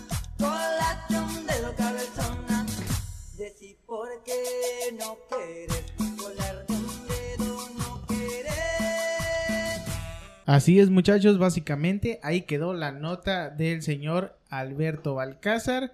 Bien engranados con el tema luchístico del consejo, de la AAA, de, de, todo lo que es referente a madrazos. Ya nos vamos a, nos vamos a despejar un poquito de los chingadazos. Y vámonos básicamente a otro tema. Vámonos al tema, al tema de la Fórmula 1 que está calientito, calientito este tema. Nos trae el señor Edgar Ortega un, un, un tema bastante interesante. Nos trae algo de las actualidades del señor Checo Pérez.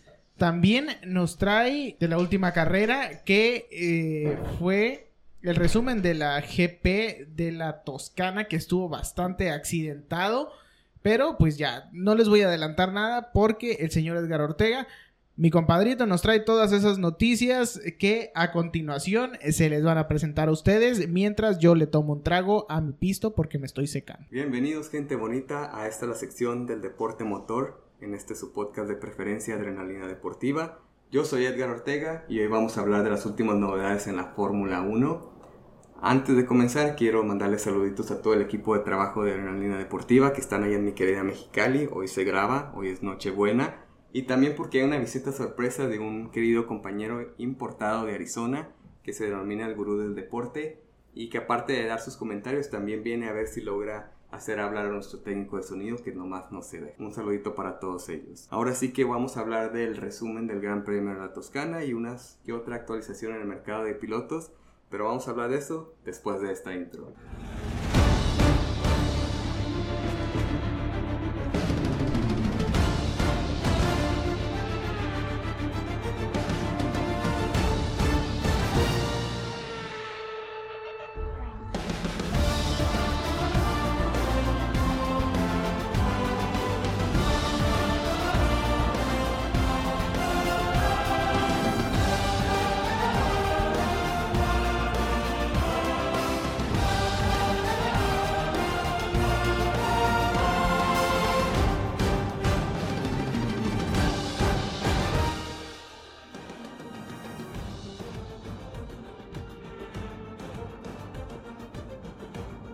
Vaya que, tuvi- que tuvimos un- una carrera, un carrerón en el Gran Premio de la Toscana, en el circuito de Mugello en Italia, que volvió este año después de muchos años que no estaba en el calendario, por obviamente por razones de COVID, que otros circuitos no pudieron llevarse a cabo.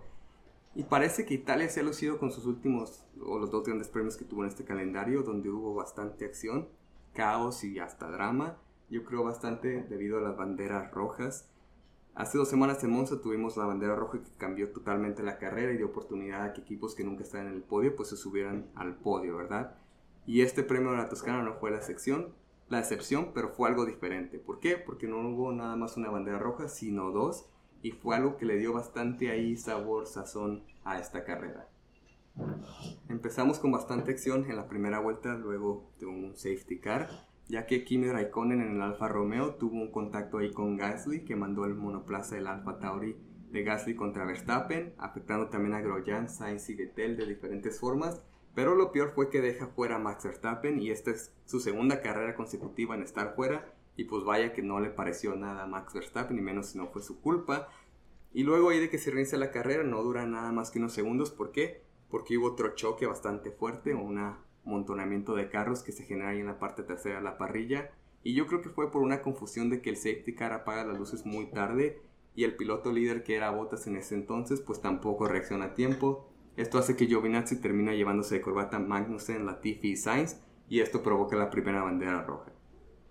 Y no sé si se acuerdan lo que hablamos la semana pasada de lo que implica una bandera roja, pues simplemente para la carrera para hacer reparaciones en las estructuras de la pista que haya que hacer.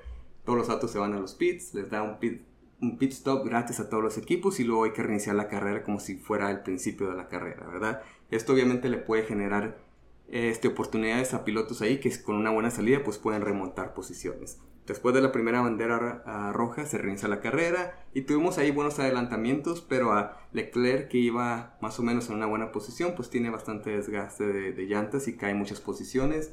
Algo similar le pasó a nuestro querido Checo Pérez que tampoco encuentra su ritmo y empieza a caer posiciones. Y tenemos a Stroll y Ricardo que siguen ahí atrás de los Mercedes en el liderato para ese entonces. Y si no pudiera faltar más acción, ya de la vuelta 44, el piloto de Racing Point Stroll tiene una ponchadura, lo que lo manda fuertemente contra las barreras y ahora sí que destrozó totalmente el carro, él sale ileso, lo bueno, pero esto generó la segunda bandera roja. Y obviamente esperar otra vez, reinicio de carrera, y les recuerdo, si no se fijaron en la carrera, si no la vieron, que a estas alturas ya nomás quedaban 12 de los 20 monoplazas en la carrera, luego de que otros pues por daños ya no pudieron continuar la carrera. Se reinicia la carrera ya por tercera vez, ahora sí. Tenemos a los Mercedes enfrente y tenemos a un Dani Ricciardo ahí en el, para el equipo Renault con un ritmo impresionante en tercer lugar y que ahora sí se queda a unas vueltas, a unas vueltas de conseguir su primer podio con el equipo Renault. Al último ya la vuelta por ahí de la 51, Alexander Albon para Red Bull lo pasa y se queda con la tercera posición, ahora sí que ganando su primer podio en su carrera, en su carrera simplemente con el Red Bull, ¿verdad? Y es algo que, o sea, ya lo debía, ya lo debía Alexander Albon porque trae un Red Bull y ahora sí que si no puedes terminar en las primeras posiciones con un Red Bull, pues no le sirves mucho como piloto al equipo Red Bull, ¿verdad? A mí me hubiera buscado, gustado en general que Ricciardo ganara este tercer lugar porque pues, se lo merece y será su primer podio con Renault, ¿verdad? No su primer podio de carrera, pero con Renault. Y aparte porque hubo una apuesta ahí entre el jefe de equipo de Renault que si cuando ganara Ricciardo su primer primer podio, pues ahora sí que sí va a ser un tatuaje. Y pues nos quedamos sin que Ricciardo ganara su podio con Renault y tampoco sin el tatuaje del jefe de equipo. Entre otras actuaciones destacadas tenemos la de nuestro querido Checo Pérez que se queda en la quinta posición.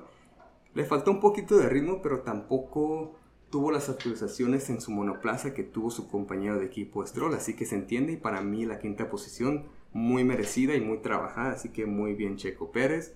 Los Ferraris en su ahora sí que su aniversario de los mil grandes premios en la Fórmula 1 de Ferrari, pues se quedan en los puntos, pero abajito, en la octava y décima posición. Y ahora sí que Kimi Raikkonen ahí con sus Kimi aventuras logra meterse en el novena posición entre los dos Ferraris.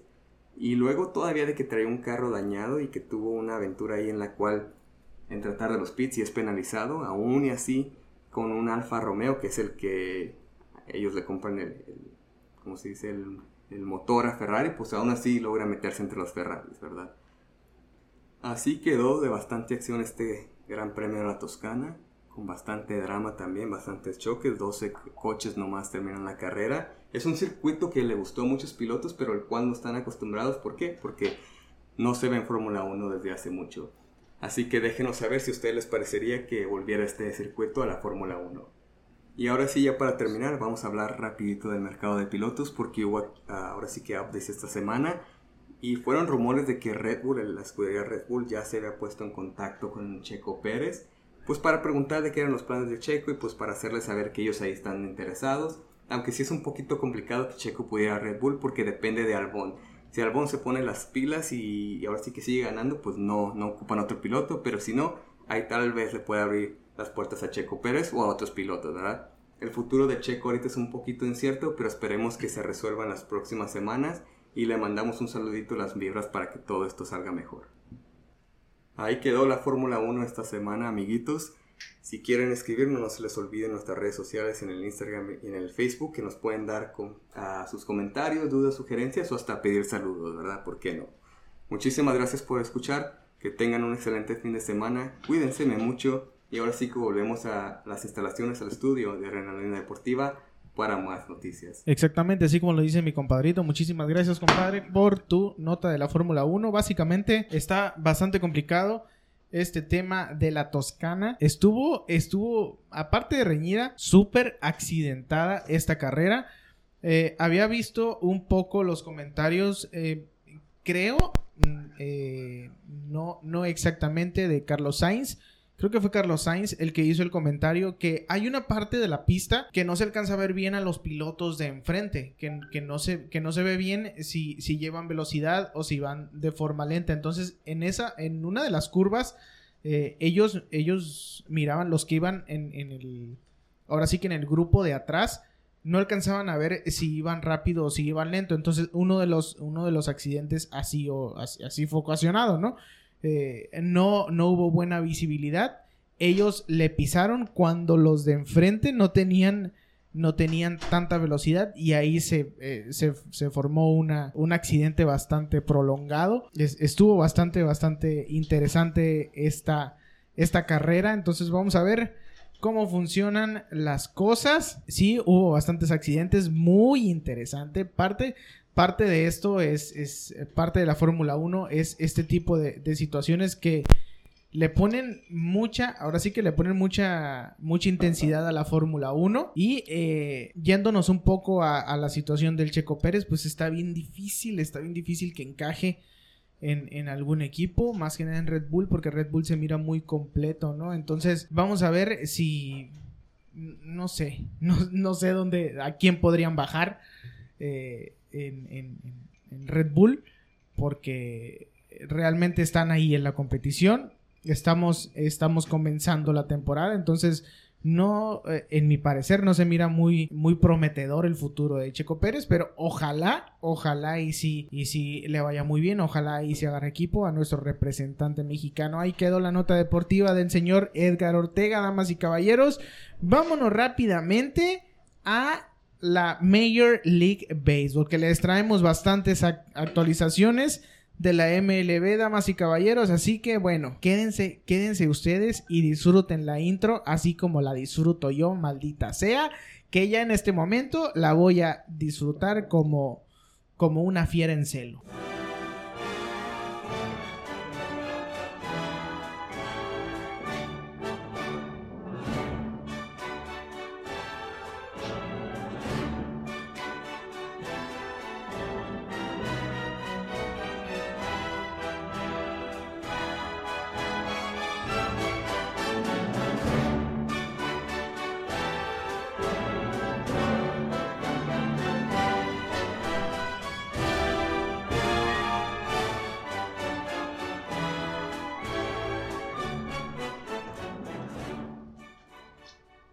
Bastante, bastante interesante esta canción que acaba de poner Alonso Alegría. Y por favor, les voy a hacer el comentario de todas las malditas semanas. Y es que me mama esta rola.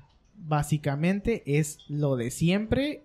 Y, me, es que me pone la piel chinita esta chingadera, ¿no? Yo no sé qué, qué pasa con esa canción. Pero por favor, ponme Alonso Alegría un pedacito de Sweet Caroline, por favor.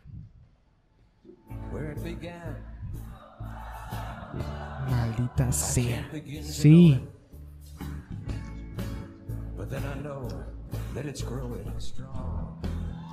Como dice gente. Si tú vas en tu carro, si tú vas en tu automóvil, la neta, cántalo a todo pulmón, ¿eh? Vas solo, nadie te está viendo. Es más, traes cubrebocas, nadie te va a ver que estás cantando.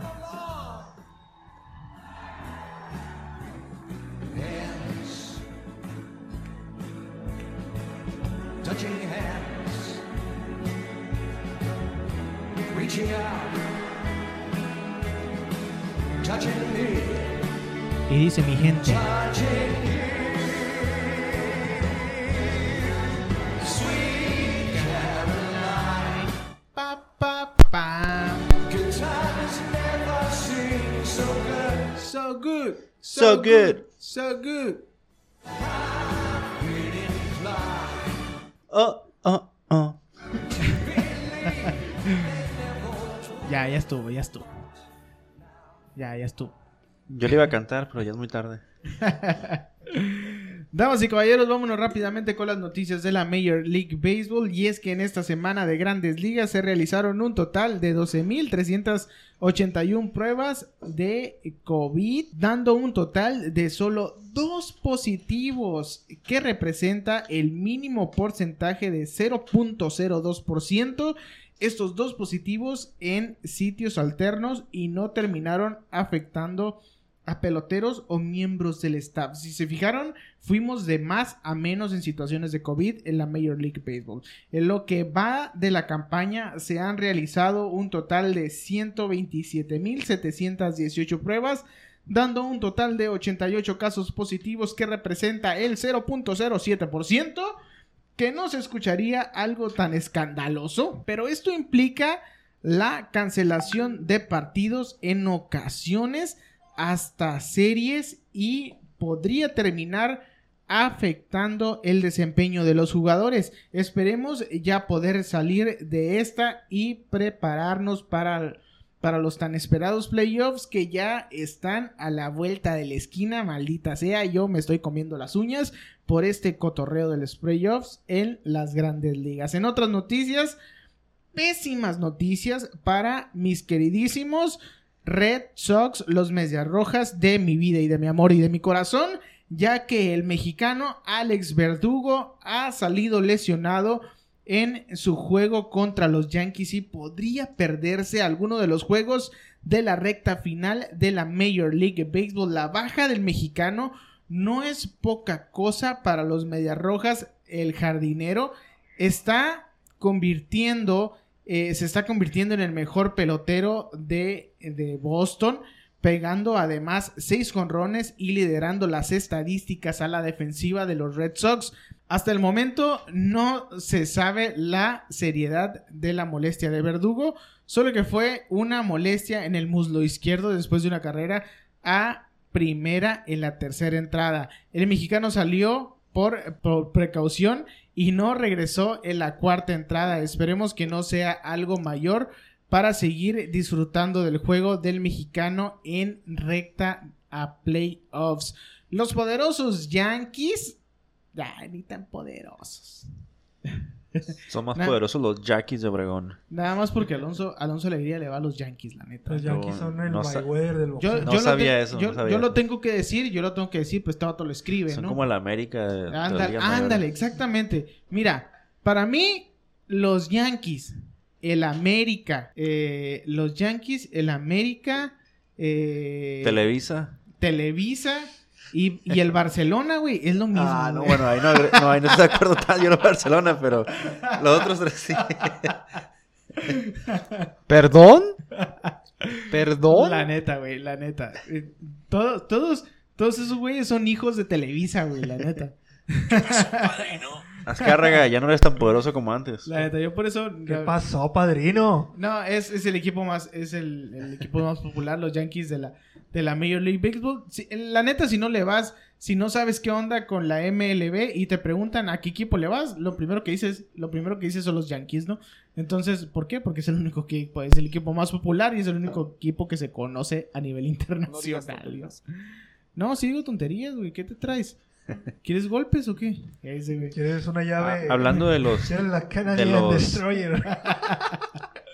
de los Red Sox, ah, la verdad que cambio tan drástico de ser campeones a que será dos temporadas después, con todo este escándalo de hacer trampa y con la salida de Alex Cora, la verdad que es mi equipo también de la liga americana y la verdad sí es como que ya se venía a venir un poco porque no hay rumbo en ese equipo, creo que es un- una temporada de volver a planear, pero fue como muy drástico todo lo que ha pasado. Sí, yo creo que están en, en un proceso de reestructuración y todo eso, ¿no? Entonces, pues, eh, sí ha sido un poco un bajón para mis Boston Red Sox, pero pues yo sí que vamos a despuntar de- básicamente, ¿no? Los Red Sox siempre, siempre sea- están ahí, siempre están ahí. siempre están ahí. Exactamente. Entonces, los voy a decir los poderosos Yankees porque así me puso la nota el señor Alonso Alegría, que le va a los Yankees. Eh, los poderosos Yankees de Nueva York, no es cierto, ni tan poderosos, ¿no? Este, consiguieron el primer, bueno, sí, ahorita andan bien poderosos, traen juegos al hilo, ¿no? Entonces sí están poderosos, maldita sea. Consiguieron el primer inning de cinco jonrones en la historia de la franquicia este jueves para continuar con el descomunal ataque de bambinazos en la serie contra los azulejos de Toronto, en la que también establecieron un nuevo récord para las grandes ligas con 19 jonrones en un lapso de 3 juegos, maldita sea, 19 jonrones en 3 juegos. Los vatos haciendo récord en, en, en esta temporada de pandemia que nos está cargando el payaso a todos y los Yankees siguen rompiéndola durísimo, ¿no? Entonces, eh, cuando el dominicano Gary Sánchez la sacó en el séptimo, impusieron otra marca.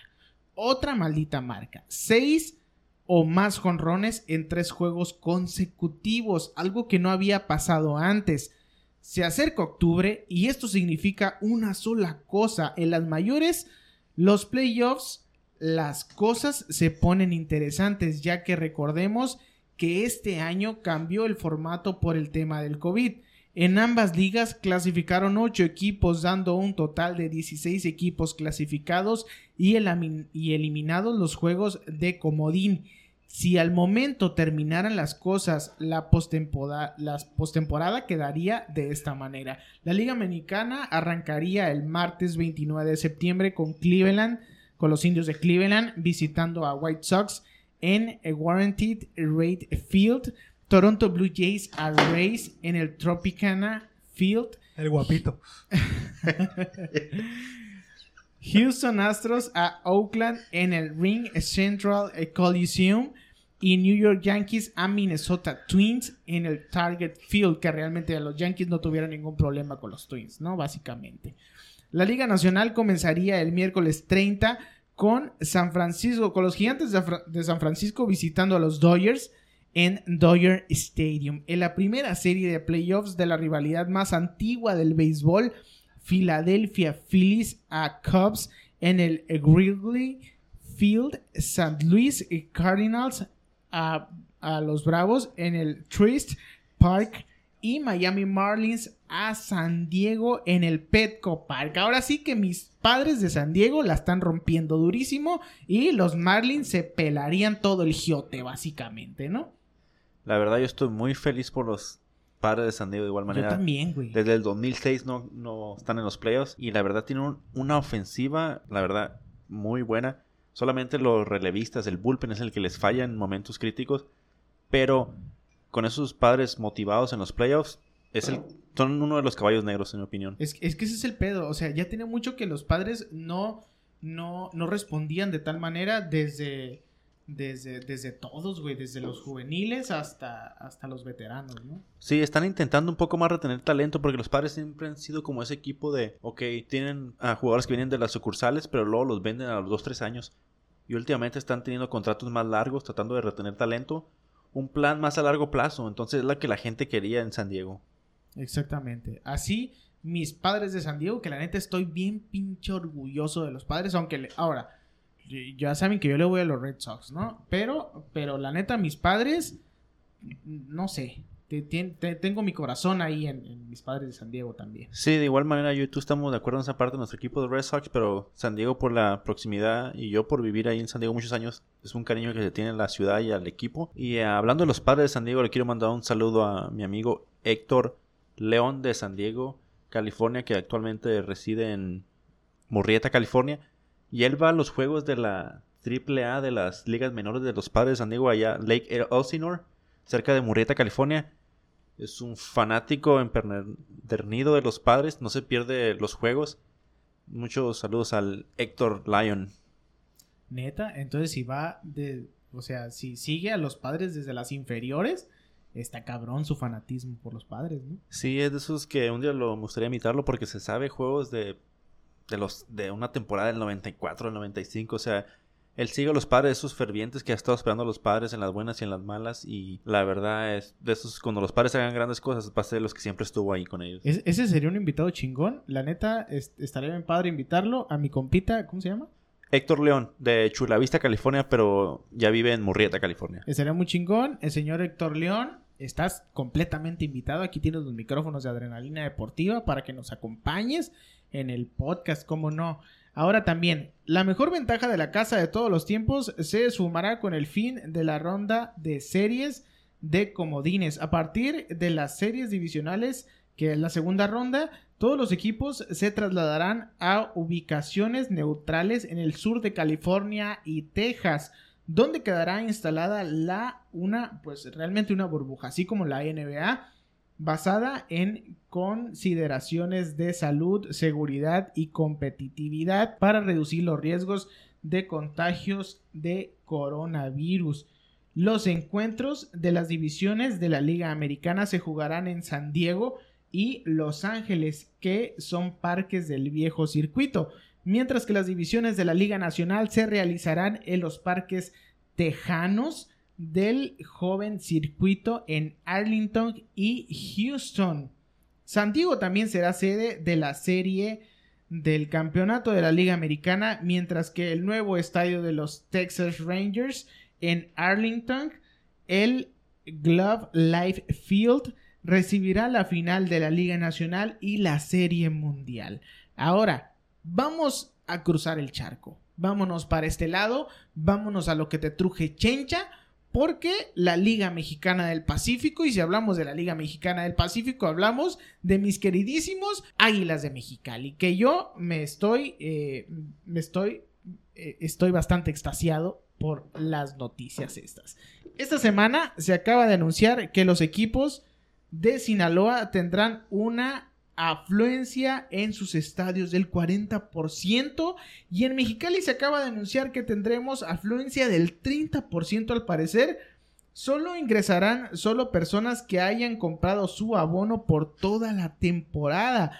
Todos los demás podremos observar los encuentros por televisión de paga, internet o cualquier otro medio dependiendo de su equipo. Y de hecho, el día de ahora, el día de ahora acaba de salir una otra noticia. No sé si Alonso Alegría la haya visto también, pero el día de hoy acaba de salir otra noticia de de la de, de los Águilas de Mexicali, específicamente para aquí para Mexicali, que dice que si no nos movemos del semáforo rojo, no va a haber ni nadie en el estadio. Si no nos movemos del semáforo rojo, nos va a cargar a todos el payaso y ni siquiera los abonados van a entrar al, a los juegos de los Águilas, lo cual pues me carga el payaso. Yo necesito ver a alguien a alguien en el estadio para poder saborearme el juego, ¿no? Aunque yo lo esté viendo por fuera, pero si no ves a nadie en el estadio, la neta no te sabe el juego, ¿no? La verdad, Andrés, yo extraño mucho esa parte del estadio, ir a los Águilas de Mexicali y escuchar cómo ponen la diferente música, el sonidito. Quiero ver cómo llegan las mujeres arregladas, listas para el antro después del juego. Muchas de ellas van no a ver el juego, sino solamente entretenerse un rato. Y, y los demás que van a de verdad seguir el juego y, y verlo y disfrutarlo, los amantes del béisbol, todo eso, la verdad, son cosas que nunca se apreciaban antes, pero la verdad, como se extrañan. Es que la neta, güey, el, el, el, el ambiente que se hace ahí en el, ahí en el, el nido de los águilas, y, y me ha tocado estar en varios estadios, ¿no? Pero es un ambiente bien particular, güey, que se, que se, que se pone ahí en el, en el nido de los águilas. Eh, aunque hay mucha gente que no está entrada en el juego, hay mucha, la neta, hay muchos de los de las personas que ni siquiera le saben al béisbol, ¿no? Pero eh, estando ahí hacen refuego y se siente un ambiente muy cabrón. O sea, es- está muy, muy, muy chingón. Sí, no por hacer un poco de favoritismo, pero el estadio de los Águilas de Mexicali, la verdad es que siempre es un ambiente muy sano, la verdad se la pasa uno muy bien. Va uno a disfrutar el, el juego y pasársela bien. Así es, mi queridísimos, mis queridísimos Águilas de Mexicali. Aquí estamos los de Adrenalina Deportiva. Para que nos inviten. Para ser parte de ese 30%, maldita sea, porque somos unos malditos fanáticos del béisbol y de los Águilas de Mexicali. Que, que que ya eh, esperemos, esperemos tener buenas, bonitas sorpresas de los Águilas de Mexicali. eh, pero bueno, no les quiero adelantar nada, básicamente, ¿no? Andrés, yo tengo una pregunta. ¿Qué piensas de que las sedes de los playoffs de la Major League van a ser en solo cuatro ciudades para no arriesgar casos de COVID? Y, y vas a tener un poco de interesante el caso de cómo toma esto en, en la estrategia, en el picheo, en todo esto, que solo van a ser San Diego, Los Ángeles, Houston y Arlington. Es que, eh, eh, es que la neta ya todo deporte se tiene que adaptar, güey. O sea, y hablando específicamente de la, de la Major League, es bastante necesario, ¿no? Y, y cada uno de los jugadores tiene que adaptarse a ese tipo de situaciones. Básicamente es, es sí suena bastante interesante que sean cuatro sedes, pero eh, vamos, va- vamos a ver, vamos a ver cómo funciona, vamos a ver cómo, cómo sigue evolucionando esta situación, pero realmente no, no creo que cambie tanto la, la, la situación de los de los de la postemporada, ¿no? Pero bueno, vamos a ver vamos a ver cómo sigue evolucionando y vamos a ver cómo cómo cómo siguen los playoffs, cómo sigue la Major League Baseball en este tipo de situación que sin fanáticos está muy extraña y en, en- en sedes limitadas como la NBA lo está, lo está organizando, como la NBA lo está haciendo. Eh, está bastante opaca, pero pues es, es, ahora sí que es lo que nos tocó vivir, ¿no? Es como nos tocó vivir el deporte y yo creo que, que la MLB está fluyendo bastante en este tema del COVID, tomando en cuenta que ya cada vez hay menos casos, ¿no? Cada vez hay menos casos positivos en la Major League Baseball, cada vez se está controlando un poquito más el tema del COVID, entonces yo creo que van por buen camino y limitando las sedes, yo creo que va a ser, va a ser cada vez mejor, ¿no? Sí, estoy de acuerdo, la verdad. Creo que para no tener esos riesgos, menos en, juegos que son tan importantes ya al final de la temporada, ya para el campeonato, creo que fue una muy buena idea y la verdad es un poco chistoso saber que hoy ya tienen una sede planeada. No saben ni quién va a llegar a la final, pues ya es una sede planeada, pero en estos momentos es mejor tener eso a, no tener deportes, a no tener nada y la verdad yo no tengo problema con eso. Sí, exactamente. Ah, imagínate que, que ya en playoffs eh, salgan casos positivos y se posponga un- una serie, ¿no? Entonces ya en playoffs es bastante complicado, ya frenarías muchas cosas, ya serían pues varias series pospuestas y ya marcaría, ya pegaría un poco más que en temporada regular, ¿no? Entonces eh, yo creo que es, es- es- están manejando bien, están viendo Ahora sí que básicamente están viviendo al día, ¿no? Los, los deportes. pero, pero bueno, así está la situación en la Major League Baseball. Qué bueno que se están tomando este tipo de decisiones y que cada vez están reduciendo un poco más las sedes para que haya menos contagios, básicamente. Ese es el objetivo principal, ¿no? Muchachos, ya tenemos las. eh, ya, ya les dijimos las noticias de la Major League Baseball. Ya les hablamos de mis águilas de Mexicali, de mis hermosos águilas de Mexicali, que les mandamos un gran saludo a, al que sea de, de los águilas de Mexicali que nos escuche. Y solo para recordarle a todos, somos de Mexicali, nos gustan las águilas de Mexicali, pero si quieren que hablemos de los Yaquis de Obregón, de los Mayos, de los Naranjeros, de los Tomateros, déjenos saber. Estamos abiertos a todo y con mucho gusto hablamos de todo aquí. Nuestros acérrimos rivales, los tomateros, ¿no? Entonces. No, eh, son los bravos. No, ¿Cómo se llaman los de Jalisco? ¿Cómo les dicen? los charros, los charros, los los charros. charros. ¿Qué pasó? ¿Qué pasó? ¿No se daban en la madre con esos vatos, güey? No, no, pero. Por eso dije bravos, porque iban muy, venían muy bravos los charros, güey. No, no, pero la, la historia básicamente es con los tomateros, ¿no? Entonces, eh, también saludos, saludos a los tomateros que eh, son duros esos güeyes. Sí, saludos a toda la Liga del Pacífico, a toda la costa del Pacífico, la mejor liga del béisbol mexicano. Sí, sin, sin, sin miedo a equivocarnos, ¿eh?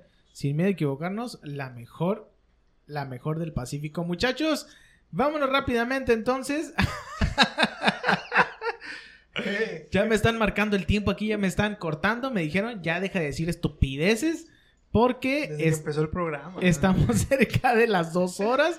O si ya, no sé si ya marcamos las dos horas, ya valimos madre, ¿no? Entonces, muchachos, vámonos con el señor Ediño.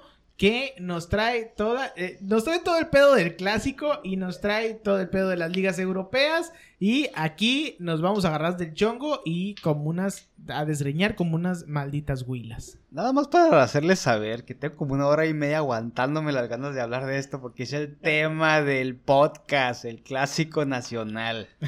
ya saben, gente, de aquí de este lado su gran amigo Ediño trayéndole la información referente al fútbol internacional y nacional. Como ya lo mencionamos, pues esta semana tenemos el clásico, pero también tenemos información de las ligas en Europa, pues ya iniciaron, y un poquito de selección mexicana, pero antes, y como ya es costumbre, pues que ruede el balón, ¿no?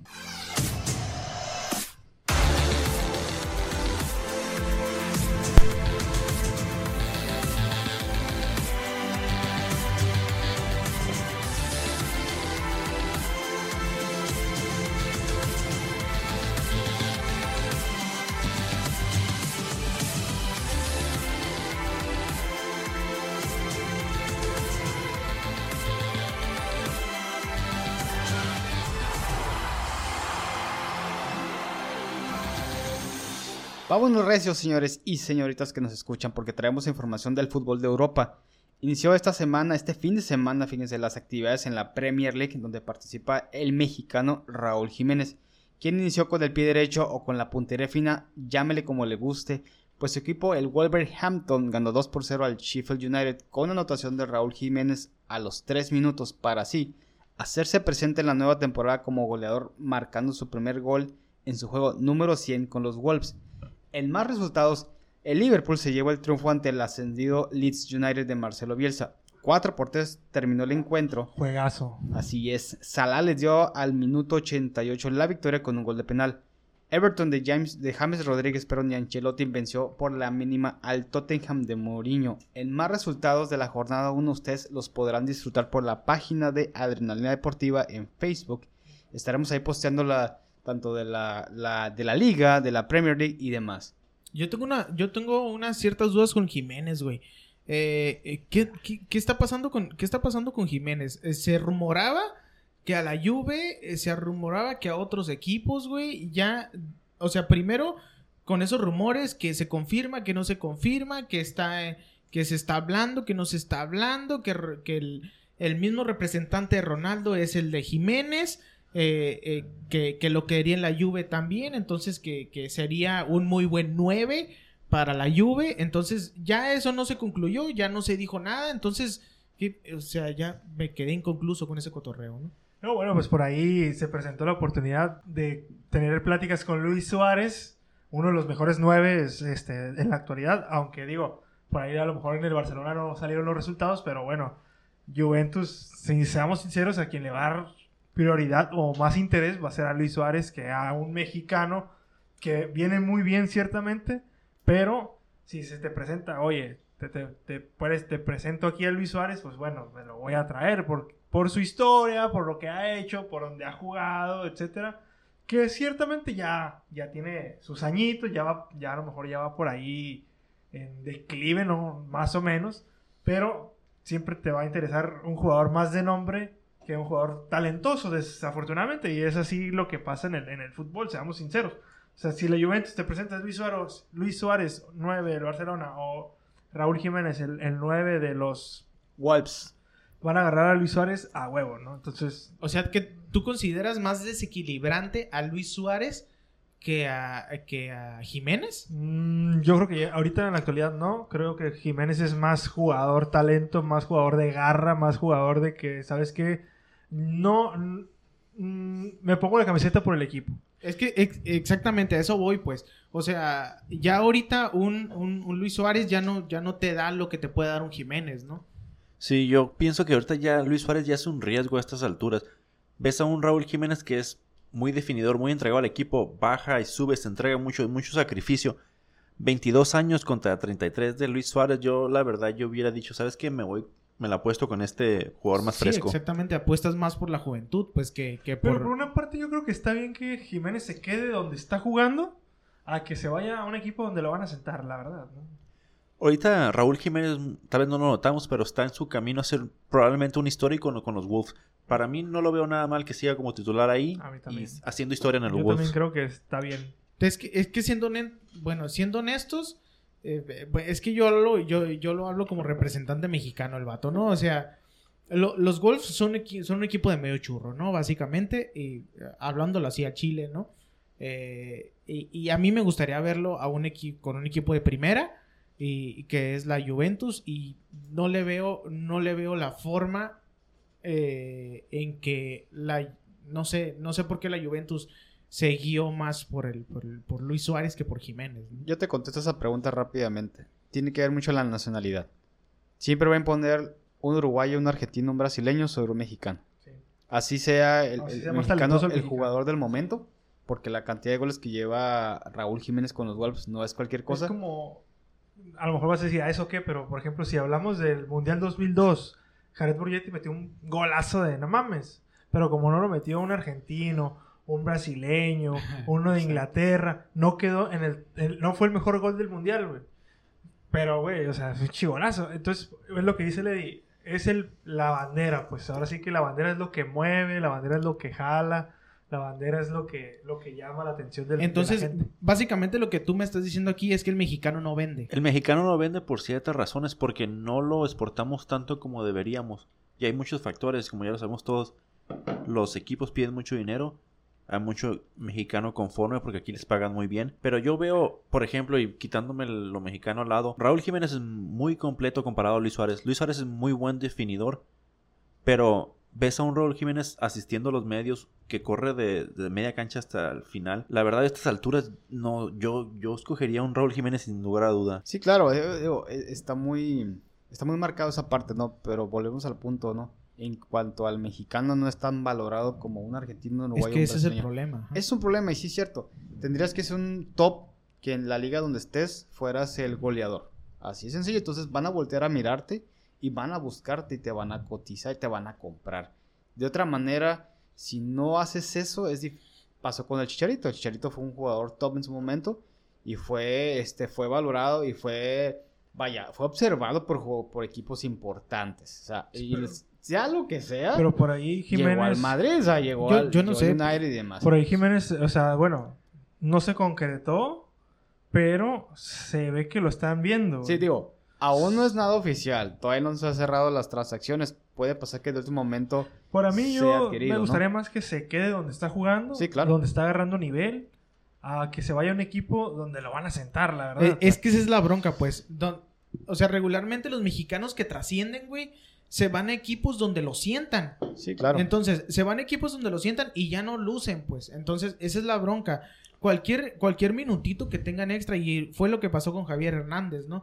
O sea, con Javier Hernández se fue al Madrid y, pues, ¿qué, qué, qué haces en el Real Madrid? no? Exactamente. lo Entonces- lo metías en partidos que no, bueno, no quiero decirlo así, pues, pero no eran tan, tan de tanta importancia, pues. O Exactamente. sea, yo mm, lo viste en- cuando cuando Chicharito estaba en el Madrid, lo viste en el clásico contra Barcelona, o sea, contra el Atlético de Madrid. Así es. Y bueno, pues continuando con este tema del fútbol en Europa, ¿no? También inició la, la Liga Española, ¿no?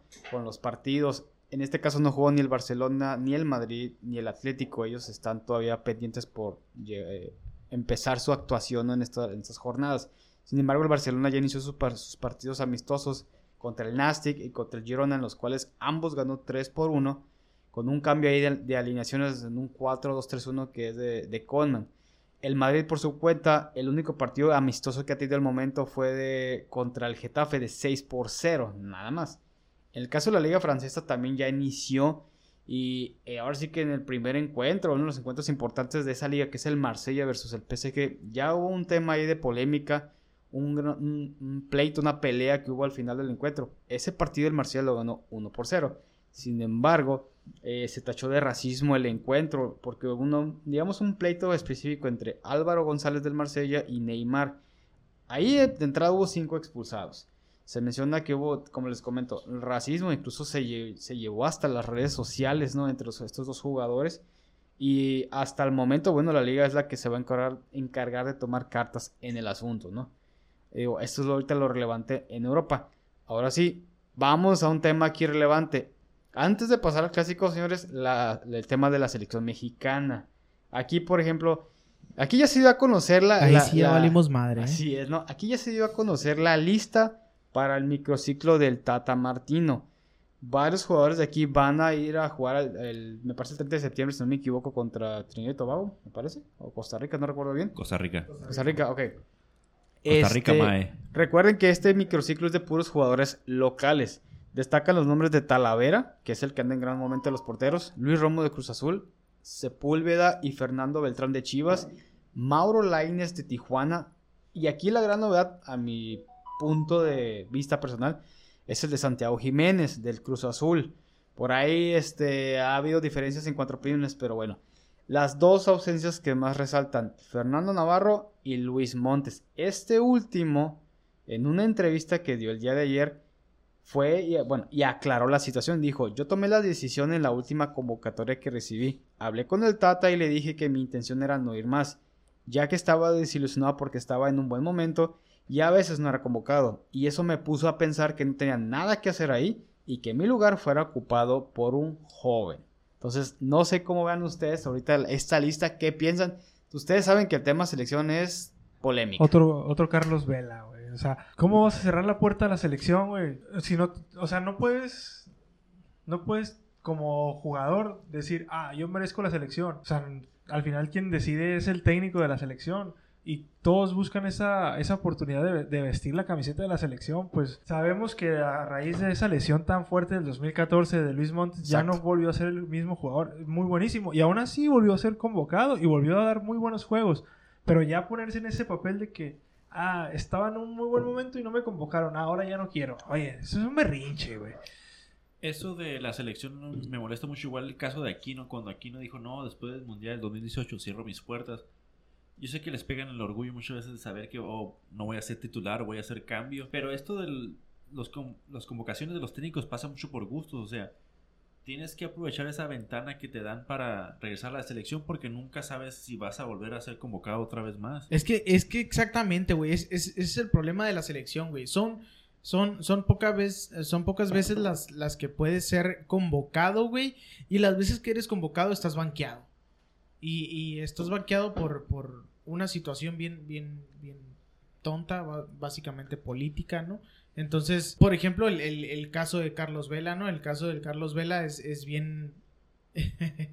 es bien específico porque eh, este vato no. Simplemente dijo, no quiero ir.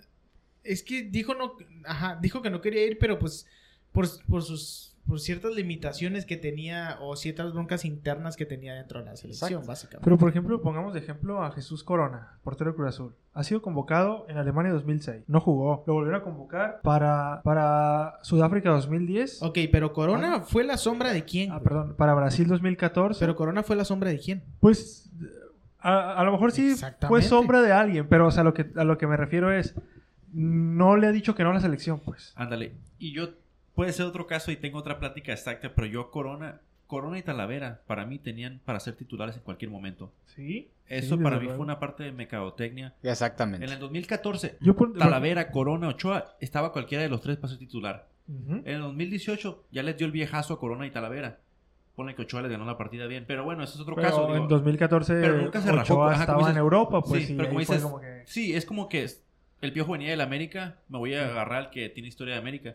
Pero bueno, tampoco quiero excusar un poco a Corona y todo eso, pero nunca se, como dices tú, nunca se rajó. Corona siempre estuvo ahí al Ah, pie, es- al es- pie- es- al ajá, filo. eso es a lo que voy, pues, o sea, a Corona lo convocaban y, y bueno, pues lamentablemente lo, lo sentaban, pero nunca dijo que no a la selección y nunca dijo, ah, hoy estaba en mejor momento y, y decidieron a Ochoa o decidieron a otro Exacto. tal, o sea, Ahora, esto es un tema de, de cada que hay una convocatoria siempre pasa lo mismo. Siempre se va a hablar de un jugador que va o que no va, de un jugador que renuncia a la selección, de un jugador que es, es la diva, la nueva diva, etcétera. Siempre es el pan de cada día. de- Es, es que no es, es que no es el problema que seas la diva, güey. E- Es que es- el problema es que la carrera de un futbolista es bien corta, güey. Exacto. La carrera de un futbolista es bien corta. Y cuando te, te nombran a la selección, cuando te convocan a una selección nacional, tú quieres aportar lo más posible, pues. Digo, me pongo en los zapatos de un jugador, ¿no? Entonces, tú quieres aportar lo más que se puede. Y cuando vas a un encuentro de selección nacional y no entras a un partido, no estás aportando nada, güey. O sea, aunque hagas mucho los entrenamientos, aunque aportes mucho en que aconsejes y la madre y que seas un histórico, pues sí, güey. Pero no estás entrando a los juegos, no estás marcando diferencia, ¿no? ¿Me explico? Pues sí, digo, se, entiende la razón. Como les digo, esto generó demasiada polémica, la- esta declaración de Luis Montes. Para unos están de acuerdo, para otros va a decir, sabes que está mal esta persona, pero bueno. Ahora sí, señores, vámonos al tema principal de esto. El clásico nacional. Clásico número 31. Antes de que iniciemos, voy a darles datos de cómo llegan los dos equipos. Sí, para iniciar. Esto se va a poner muy bueno. Este es el tema principal de la mesa. Ahí les va. América, eh, 20 puntos me parece. 6 ganados, 2 empates, 2 derrotas. 21 goles a favor, 15 en contra. Dupla sensación. Estoy hablando de Henry Martín y Federico Viñas. 5 goles cada uno. Vienen de empatar con Toluca. Eso sí, el problema principal es la defensa. Ante la baja de Bruno Valdés, no terminan por afinar la parte baja, incluyendo la portería donde Memo Ochoa ha recibido 15 goles y está lejos de, ser- de estar en su mejor nivel, en su mejor racha, ¿no? De, y demás. Ahora, la racha que llevan ante, ante Chivas, ahí les va. En 5 clásicos sin perder en liga. 6 victorias, 2 empates y una derrota. Contra las Chivas desde el regreso de Miguel Herrera. Chivas, ¿cómo llega Chivas? 15 puntos, 4 ganados, 3 empates, 3 derrotas, 10 goles a favor, 8 en contra. Alexis Vega lleva un gol, Uriel Tunal lleva 2 goles. Lo mejor que tienen adelante. JJ Macías lleva 3 goles con altibajos. Aunque sabemos que en el clásico todo puede pasar y sacar su mejor versión, ¿no? Vienen de ganar 2-1 al Necaxa. El problema de ellos es en la portería, porque ni Raúl Godiño ni, ni este Toño Rodríguez han dado el ancho. Ambos se han equivocado en, en goles absurdos, la verdad. Entonces, eso sí, se dice que para este partido Raúl Gudiño va a ser el titular. Y la parte defensiva es la parte fuerte de Chivas. Es la parte que ha apuntalado bien Bucetich. Para este clásico, fíjense, va a ser eh, un clásico sin público. Este, así como fue en la Copa GNP. Y por cierto, Miguel Herrera pues ya se quejó, ¿no? Porque va a tener tres clásicos eh, al hilo. Sabe la presión que esto puede generar. Incluso pues ya empezó calentando este clásico diciendo que pues nosotros no tenemos la culpa de que Chivas no esté en los momentos importantes como nosotros lo hacemos en cada temporada. Bueno, yo, yo creo que ahí como... ¿Cómo te vas a quejar de que tienes tres clásicos? O sea, tienes que entrarle, güey. Yo, o sea, yo le voy a la América, pero estoy súper en contra de lo que me estás diciendo de que el Piojo Herrera se quejó porque tiene tres clásicos consecutivos y que le va a decir a la liga, oye, no, no chingues. O sea, se me hace una tontería total. O sea, dices, güey, qué chingón que tengo tres clásicos y le meto huevos a los tres y trato de ganar los tres, güey. No me voy a. No, güey, es que estás, estás hablando del piojo, un vato que se crece, güey. eh, se crece con, con tan poquito, güey. Tanto se crece que el vato ya se, ya se hacía jugando en la Liga Española y la chingada, y ya se hacía de que, de que compitiendo contra el Madrid y que lo más probable es que seamos más grande que el Madrid. Mira, entiendo- chingada, ¿no? O sea, Entiendo el punto, la verdad. es una uno- ridiculez. Exacto. es- Uno puede decir, es que es una ridiculez porque tienes tres clásicos y los tres tienes que pensar en ganar. Yo me pongo del lado del piojo. En la Copa GNP así le pasó y le fue mal. Tuvo tres clásicos lo al goleó, hilo ¿no? y le fue mal. Imagínate la presión que ha de tener ahorita que si llega a perder esos tres clásicos o no los llega a ganar, lo, lo que me digas. Pues entonces O sea, el patrón le va, le va a pegar un jalón de orejas como no pues tienes es el idea. entonces el problema es directamente del Piojo, no del Sí, equipo. claro, o sea, es la presión que llega como jugador, como yo director como técnico jugador digo, tiene. ah, tengo tres juegos bien Claro, cabrones, claro. me los aviento. Y, Exacto. y si soy delantero, trato de meter gol en los tres clásicos. Exactamente. Pero como técnico, güey, no, no mames, güey, ¿cómo te vas a poner a, a llorar porque tienes tres clásicos?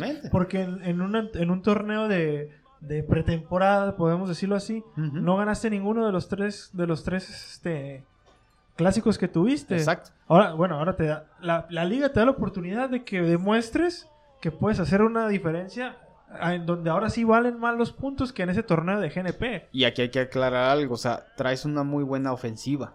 Cosa que en el, en el torneo este amistoso no lo tenías. Pues. Entonces, aquí, por ejemplo, está, se está enfrentando la mejor ofensiva contra la mejor defensiva. Claro que pues aquí mis compañeros no opinan lo mismo. Tengo aquí unos chivistas que opinan todo lo contrario, como aquí mi querido Andrés Alegría, ¿no?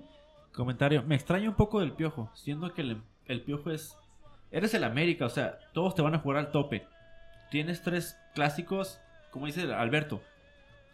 Vas contra todos igual manera. El piojo siendo que el que le, el que empujó a, ese equipo contra Cruz Azul en esa final. Mucho tuvo que ver el piojo. El empuje, las ganas, el cómo les estaba apoyando desde la tribuna, vino desde el piojo. Y que ahora diga con esos comentarios, no sé, yo para mí yo siento como un cansancio ya del piojo a estas alturas. No, pues es que lo tiene que tomar con, con seriedad, pues, o sea, es como decir, ah, cuando dirigí la selección en Brasil 2014, ah, me tocó Brasil, no, no quiero Brasil porque es el anfitrión y no sé qué, no sé qué. Güey, o sea, le atoraste, güey, y le sacaste un empate, Simón. Ahora, güey, atórale a la liga, atórale a estos tres clásicos que se vienen como técnico y motiva a, tu- a tus jugadores a sacar esos nueve puntos, pues. Así es. Fíjense, les voy a pasar aquí la que es la posible alineación para el día de mañana, ¿no? Por parte de la América, pues es Memo Ochoa en la, en la portería, Jorge Sánchez, Sebastián Cáceres, Emanuel Aguilera y Luis Fuentes. Mediocampistas está Nicolás Benedetti, Sebastián Córdoba, Richard Sánchez y Leo Suárez. Y en la delantera donde está la duda, porque se espera que puedan jugar Henry Martín y Federico Viñas. Viñas está tocado por el partido anterior ante Toluca, entonces se, se está hablando de que Giovanni Dos Santos sería el titular. Estamos hablando de un jugador que casi no ha tenido participación. Entonces eso va a ser un pretexto para la América, ¿no? No, claro que no, digo, el América no va a tener pretextos, señores. Eh, Eso es eso que ni Es que, es que siempre ponen algo, güey. Siempre eh, llegan a perder, güey. Siempre hay algo, güey. Eh, O es el árbitro, o es la cancha, o es... ah, siempre hay Ah, algo. esa es otra, ¿eh? que el- el- el no quieren, no, no sé cómo se llama el árbitro que no quieren, porque no marcó el penal contra Monterrey a, Guido Rodríguez o no sé quién. Ya no me acuerdo. Sí, por ahí se mencionaba que eh, ahorita te consigo el nombre, ¿no? De cierto árbitro que no estaría por esa polémica, ¿no? Del, del arbitraje. Miren, por el lado de, de Chivas, la alineación sería Gudiño en la portería, Jesús Sánchez, Irán Mier, Gilberto Sepúlveda, Cristian Calderón.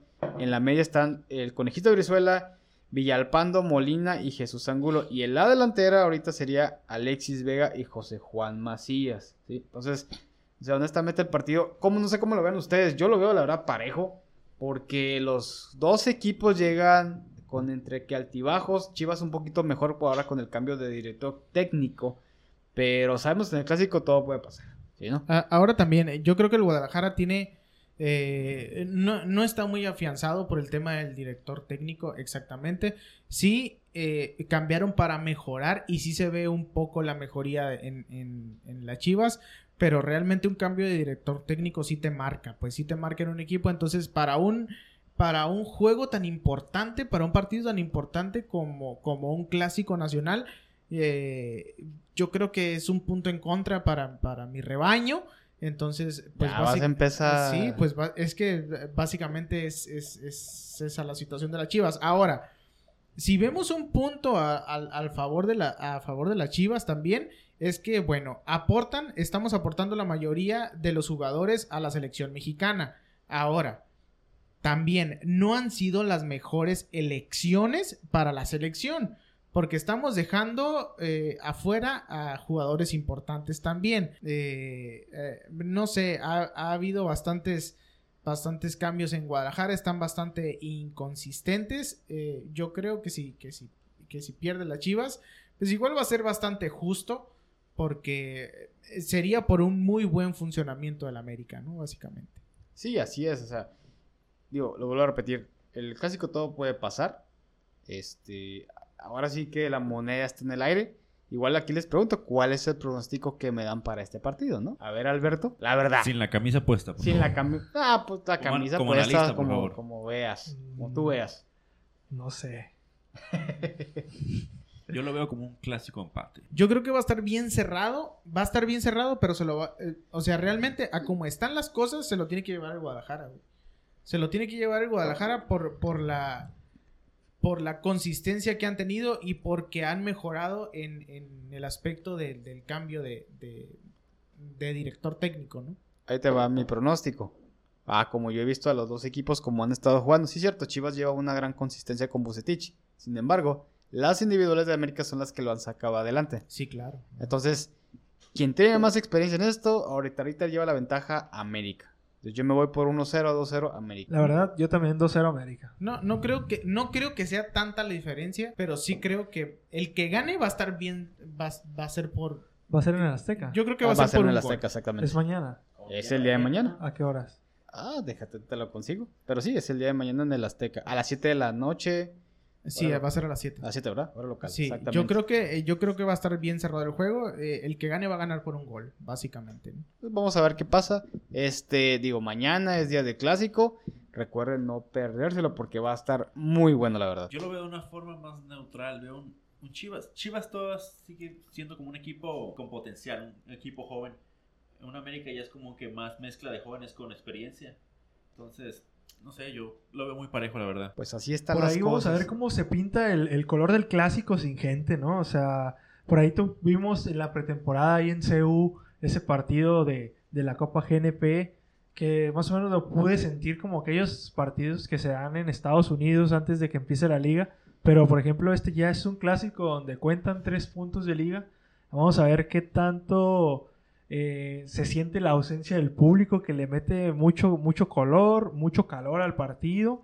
Creo que por ahí. Yo pienso que se van a, se van a jugar muy, muy buenos minutos de- del partido. Espero no equivocarme y que mañana esté bien aburrido, ¿verdad? Pero yo creo que ambos van a salir a, ganar. Y desde ahí, desde ahí está lo, lo interesante de, este partido. La, la delantera joven de Chivas que está demostrando grandes cosas puede ser bastante peligrosa para una defensiva del América un poquito ya vieja, lenta. Pero también las, las individualidades de América, como ya lo han mencionado, pueden también ser, ser factores de que sea un partido bastante interesante, donde haya llegadas de ambos equipos y que pues se, se, le llame la atención de, de un público exigente que, que tanto aficionados de Chivas quieren ver a su equipo ganar como los del América quieren ver a su equipo ganar. Entonces creo que va a ser un partido muy, muy interesante y pues por ahí digo, ya quitándome la camisa con que sea un partidito que no nos, que no nos, que no nos brinde un 0-0, yo creo que estaríamos más que contentos y satisfechos, ¿no?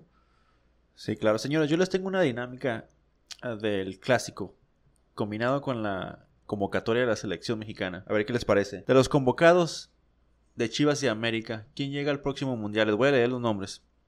Eddie, empiezo contigo. Ochoa, ¿llega al próximo mundial? Te puedo decir que sí. Es que, es que Ochoa puede llegar al próximo mundial. Me estoy metiendo aquí al cotorreo. Pero es que Ochoa puede, eh, puede llegar al, próximo mundial por historia, güey. Ya nada más por renombre, güey. Porque realmente, pues, el vato ha sido los únicos porteros mexicanos que ha sobresalido en Europa. Que sobresalido entre comillas, porque realmente los equipos que ha estado no, ha- no han sido muy sobresalientes. Que ah, ese es otro tema, ¿no? Entonces, eh, yo creo que Ochoa más que nada por historia. A ver, Alberto, el Tiva Sepúlveda. A mí me gusta mucho como defensa. ¿Llega al mundial? De las Chivas. No. Ok. Alonso. Córdoba, ¿llega al mundial? Yo contesto por él, sí. Porque no habla, no habla Ok. Alonso, pues, pero sí, sí. quería, quería una respuesta, Alonso, pero ok. A ver, ¿vas a responder, Alonso? No, está bien. Ahí está. Contestó. A ver, Juan Macías, yo pienso que sí, llega al mundial. No, no, sé sí. si de titular o de banca, pero llega al próximo al mundial. mundial. Mas- Andrés. Macías, el JJ Macías eh, ahorita es uno de los es uno de los vatos mejores cotizados eh, hasta el momento. Ma- eh, No, mejores, pero sí, desde luego que va. son uno de los mejores juveniles en este momento, mejores cotizados. Entonces, eh, ese vato, si sigue con el ritmo que va, yo creo que tiene un, tiene un muy buen futuro, ¿no? Entonces, eh, no solamente en Chivas, ¿no? O sea, pu- pudiéramos hablar de, de- ahora sí que de unas grandes ligas. Sí, de. Europa. Este lo voy a contestar yo, Fernando Beltrán. A mí me gusta mucho Fernando Beltrán. La tiene muy peleada porque está Héctor Herrera, está Andrés Guardado, si es que todavía llega como banco, como titular. Está ahí un, ¿qué será? Un Charlie Rodríguez todavía. Fernando Beltrán yo pienso que puede llegar a, a llegar al Mundial. No sé cómo, creo que como banca para Es aprender sí. los otros, pero me gusta mucho Fernando Beltrán a mí. Siendo honestos, el, el Capi, eh, Andrés Guardado, que la neta, Por eh, ahí. ese vato ha sido un, un referente, la neta, es un... Por ahí, mis, respetos para ese güey, pero pues qué tanto le queda a la selección. Henry Martins también pienso que va al mundial, ¿eh? ¿Tú piensas? Yo, como por ejemplo, yo aprendí que con Rafa Márquez yo estaba muy entusiasmado de que sí, que llegue el quinto mundial y para hacer historia porque es mexicano, pero la verdad Es que Cam- esos güeyes son de nuestra Sí, época, cam- güey. cambié mi punto de opinión cuando llegó al mundial porque yo entendí o me di cuenta que es mejor que lleguen en un buen momento. Porque Rafa Márquez, por ejemplo, contra Brasil fue un cambio quemado del comienzo. Lo pusiste del comienzo del juego contra Brasil y sabías que a fuerzas lo iban a cambiar tarde o temprano. Sí. Iba- Así es. Y no sé cuál otro quieres eh, checar ahí de la, de la lista. A ver, ¿quién nos queda? Uriel Antuna, ¿creen que llega al mundial, Ediño? Mira, ese es una incógnita y te voy a explicar por qué. Es un jugador que sí tiene muy buenos momentos. Los tuvo con el, el equipo del New York City en la MLS. Ahorita en Chivas, la verdad, sí está... ¿No res- estaba en la ML? ¿En el Galaxy? Estuvo... No, bueno, perdón, disculpa, no, disculpa, sí, perdón, en el El Galaxy, Galaxy. perdón. en la MLS. Ahorita en Chivas, la verdad, sí está repuntando, le está yendo muy bien. En selección hubo un tiempo en el cual era el jugador que llamó más la atención. Pero pues en Copa Oro, ¿no? Pero es Copa Oro, exactamente. Tienes que verlo ante un equipo importante, pues. O sea, es un jugador que tienes que ver. Aparte que enfrente tienes a eh, Chucky Lozano, Jesús Corona, el Tecatito. O sea, no la tiene nada pelada, no, tiene nada fácil. Entonces, eh, vamos a ver, ¿no? Sí, puede ser. Para mí creo que llega, pero no como titular. Tiene mucha velocidad, mucho desplante, pero el, el gambetear no se le da mucho. Creo que pierde muchos balones en ese sentido. Exactamente. Ha bajado mucho de ritmo. No sé qué pasó al llegar a Chivas. No quiero decir que, ah, porque llegó a Chivas se hizo malo. No, es, es, una, es, es decir un mal comentario eso. Pero no es la, la expectativa que, que vimos. No sé si porque en la MLS un, un delantero sobresale por cuestiones de que, no sé, a lo mejor las defensivas en, ese, en, ese, en esa liga no es tan, tan, tan fuerte. Pero, por ejemplo, llegó aquí a la Liga Mexicana y apenas tiene dos goles en dos torneos. O sea, está cabrón, ¿no? Así es. Mira, lo que pasa es, y te lo comento, ¿no? En la MLS no es tanta la presión, hablando defensivamente, ¿no? Que te, que te generan los, los, los jugadores. No es lo mismo que cuando vienes aquí a la Liga MX y te están presionando, te están cometiendo faltas y se notó. Se notó que le costó bastante a- al jugador adaptarse. Ahorita, como te digo, ya lleva un buen momento, ¿no? Jugando con Chivas, junto con Alexis Vega y ahora con JJ Macías, ¿no? Entonces vamos a ver qué pasa el día de mañana. Creo que mañana le van a poner mucho calor estos tres Exacto. jóvenes. Vamos a ver, Macías y Antuna. Y le van a, le van a dar batalla a la, a la defensiva de la América. Tengo que aceptarlo, ¿no? Así es. La neta. Pero, por ejemplo, ahí no sabía que Viñas estaba tocado. Pero si no llegara a jugar Viñas, pues también se, la va, verdad, se va a notar muy Esto se sería va a una notar baja mucho en el América. muy importante para la América. Porque Giovanni Dos Santos, la verdad, no trae nivel, Pues hay que decirlo. está perdido, no ha jugado, está perdido en ese equipo. Entonces, pues vamos a ver. Entonces, señores, pues bueno, vamos viendo qué pasa mañana. Por hoy, pues ya es, todo, toda la información que les traemos alrededor del fútbol internacional y nacional. Eh, recuerden revisar nuestras eh, redes sociales, Adrenalina Deportiva en Facebook y Adrenalina Deportiva 1 en Instagram. Antes de terminar por ahí, quiero mandar saludos a mi amigo Julián Bracamontes, que eh, acaba de ser papá. Vamos a felicitarlo por ahí, por su, por su linda niña En la que te acabas de meter, compa. en la que te acabas de meter. Hay que trabajarle duro, mi hermano. Te mando un saludo muy fuerte, muy grande. Ojalá te deseo toda la felicidad del mundo a ti y a tu esposa con esta nueva bendición que acaba de llegar a sus vidas. Y por ahí también mandarle un saludo a mi amiga y compañera de la escuela, Alexis Escobedo, que ha estado muy estresada en estos días por tanta, pero que tanta tarea. Y me pidió por ahí que le pusiéramos el cumbión que tanto me- nos representa aquí en la sección de lucha libre. Vamos a ver. para Uy, ti- quiero el cumbión. para ti, amiguita. Luego te voy a sacar a bailar en este cumbión ahí. Complácenos, por favor. Para ella, este cumbión para que se desestrese de tanta tarea que le han dejado, ¿verdad? Ojalá que esté moviendo por ahí el bote desde su casa. Y le mando una- un fuerte saludo y un fuerte abrazo. Así es, señores. También saluditos a mi compita Fernando Guevara, que es un fanático también del fútbol, que por cierto su equipo, el Necaxa, pues perdió 1-0 frente al Puebla, ¿no? Y también para el señor Mauricio Gallareta, que a partir de hoy eh, nos está comenzando a seguir en las redes sociales y a escuchar de ahí del trabajo. Fíjate que yo pensaba, yo, yo pensaba, ay, ¿quién chingado le va al Necaxa, no? Pero... Sí hay gente, No, pero ¿eh? sí, Yo sí, claro. que sí hay gente. No, sí, claro, yo, yo, yo tengo un compita ahí por, por, eh, por mi parte, mi compita Alex Martínez, que eh, un histórico, aunque haya descendido el Necaxa en el momento que descendió, no quitaba el pinche dedo del renglón que, eh, que le iba al Necaxa. Y el Necaxa, y con la camiseta bien puesta, ese güey, está, estaba bien puesto con el Necaxa. Y así son la, gente del Necaxa bien comprometida con su equipo, ¿no? Jorge Ortiz, Jorge Ortiz de Pineo, Oliva Necaxa. No se reconozcan al Y le mandamos saludos. comediante Saludos. mexicano. Saludos Bueno, para Jorge Ortiz de tal vez la nueva generación no lo reconozcan, pero él era fanático en Necaxa. Yo le quiero mandar un saludo a todos los que nos escucharon por hoy, los que nos dan esta oportunidad de escuchar nuestra forma de pensar, forma de expresarse en, en el deporte. A todos los latinos que andan por ahí en parte de Estados Unidos, parte del mundo. Latino Hit. Un saludo, gabacho. raza, al latino hit, calor latino. Raza, pues la neta, muchísimas gracias. Muchísimas gracias por aguantarnos. 26 episodios los que nos han escuchado. Gracias por aguantarnos. Estas, yo creo que ya nos pasamos de dos horas, dos horas de programa. Nunca nos hemos tardado tanto, pero la neta se pone bien chilo el, el cotorreo aquí y, y la plática, la plática deportiva. Muchísimas gracias por escucharnos, gracias a todos ustedes. Si llegaron hasta este momento del podcast, es que bueno, una de dos, se informaron o se divirtieron. Y si son las dos cosas, pues qué mejor para todos nosotros, ¿no? No tenía nada que hacer. O no tenían nada que hacer. Como nosotros. Exactamente.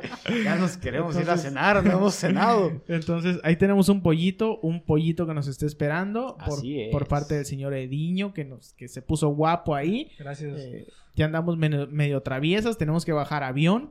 Entonces, Claro, claro. vamos a ver cómo se pone este cotorreo. Les repito, muchísimas gracias a todos ustedes por habernos escuchado. Recuerden, bueno, lo más valioso que nos pueden dedicar ustedes es su tiempo, porque el tiempo realmente no regresa, ¿no? Entonces, muchísimas gracias, les repito, por habernos escuchado, por dedicarnos este tiempo.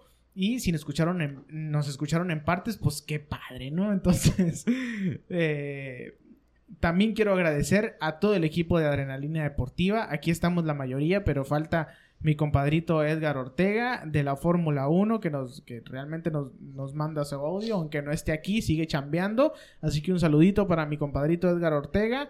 Tenemos aquí para despedirse el señor Alberto Balcázar. Mis rudos, muchas gracias. Esperemos que les haya gustado este capítulo número 26. Un abrazo a todos y estaremos pendientes para lo que pase en el aniversario del Consejo Mundial la próxima semana. Muchísimas gracias el señor Ediño que se pone guapo ahí en, en el fútbol nacional e internacional. Ya saben, señores, y acuérdense de disfrutar mañana, el día de mañana, el clásico, con la botanita, con el asado, con lo que gusten. Y ya en la semana platicamos cómo le fue a las águilas. Ay, nada más a las águilas, Y a las güey. chivas también, claro. Chingada, hombre. Y al Cruz Azul y al León, que van ahí mejor, más fuerte. Y vámonos rápidamente también a despedirnos del señor. Muchísimas gracias también por acompañarnos. El señor, que fue una gran sorpresa, la neta, que estuviera aquí con nosotros. El VIP. El, el- el invitado VIP, que la neta yo no me lo esperaba. Ya estamos bien encabronados el señor Alonso, Ale- Alonso Alegría y yo. Pero eh, ahorita los vamos a, a seguir. Ya me querían leer la cartilla. Ahí Ya- nomás. Ya le queríamos levantar un acta administrativa al señor Ediño, porque se este, nos estaba pasando de lanza, pero bueno, eh, qué grata sorpresa tener aquí al señor Enrique Silva que se despide de todos ustedes. Hola, muchas gracias. ah, espero estar aquí pronto nuevamente para ser parte del podcast, no solo de la sección, pero nos vemos pronto y Próximo viernes. esperamos que sí. O si no, el próximo viernes, como decía Espinosa Paz. Oye, Pero bueno, el saludos a todos los que andan por ahí y gracias por llegar hasta este punto y por dedicarnos su tiempo. El próximo viernes se va a poner bueno, güey. Sí, sí, sí. Se va a poner sabroso en temas de lucha libre y tiene que estar aquí el señor Enrique Silva. Claro. Lo tenemos que, que comprometer en este momento. ¿Qué onda? ¿Ustedes qué dicen? Que sí, o sea, tiene que venir porque hay mucho, va a haber mucho que comentar, ¿no? Si Ediño me paga los viáticos, con mucho gusto estoy aquí. Claro que sí, claro que se los va a pagar, ¿cómo no? Pues te pago unas botanitas si quieres. La botana. Él dice que él pone la botana. Oye, son cuatro horas de camino de Arizona hasta acá. Son, eh, la gasolina no está tan barata, o sea. Vete camión. Es más, de perdida llena el tanque al vato. Está bien. Está bien. Arre. Ahí está, Arre. ahí está, ahí está. Lo ya con- dijo. lo consider- Vamos a considerarlo. Pero muchas gracias por estar aquí y vamos a disfrutar unos ricos pollos patrocinados por Ediño, alias el Eddie Eddie. Ed, Ed y Eddie. Ed, Ed y Eddie. Muchachos, muchísimas gracias también a la persona que se dedica a los controles, a tener todo en regla, que todo se escuche, que todo se grabe, y a la Major League Baseball que solamente De escribe. nada, de nada. Que solamente escribe y que, y que le saca a decirlo porque yo me aviento todo ese cotorreo haciendo el ridículo para todos ustedes. Pero la verdad, más que nada, gracias a gracias a mí. Gracias a la chona también. Ya, Gracias- vámonos. Gracias al señor eh, Alonso Alegría también por estar ahí en los controles. Alonso Alegría, despídete de la raza también, no seas, no seas grosero. Eso es, to- eso es to- eso es todo, amigos. Muchísimas gracias y gracias a ustedes, les repito, por habernos escuchado, dedicarnos su tiempo. Nos, El Anonymous del podcast. nos seguimos. Está soltero para todas las chicas que sean del norte del país. Es el área de Sonora de Sinaloa. Alonso está soltero, estudiado, listo. Pero chicas, no, no confundan Con mi voz con la de él, eh. No confundan mi voz con la de él, chicas, no, no es su voz. Su voz es un poquito más así de niña, de... De marica. No, no es cierto, no es cierto. Una, una voz insegura de sí mismo. Sí. Así. Hay que hacerlo sentir seguro.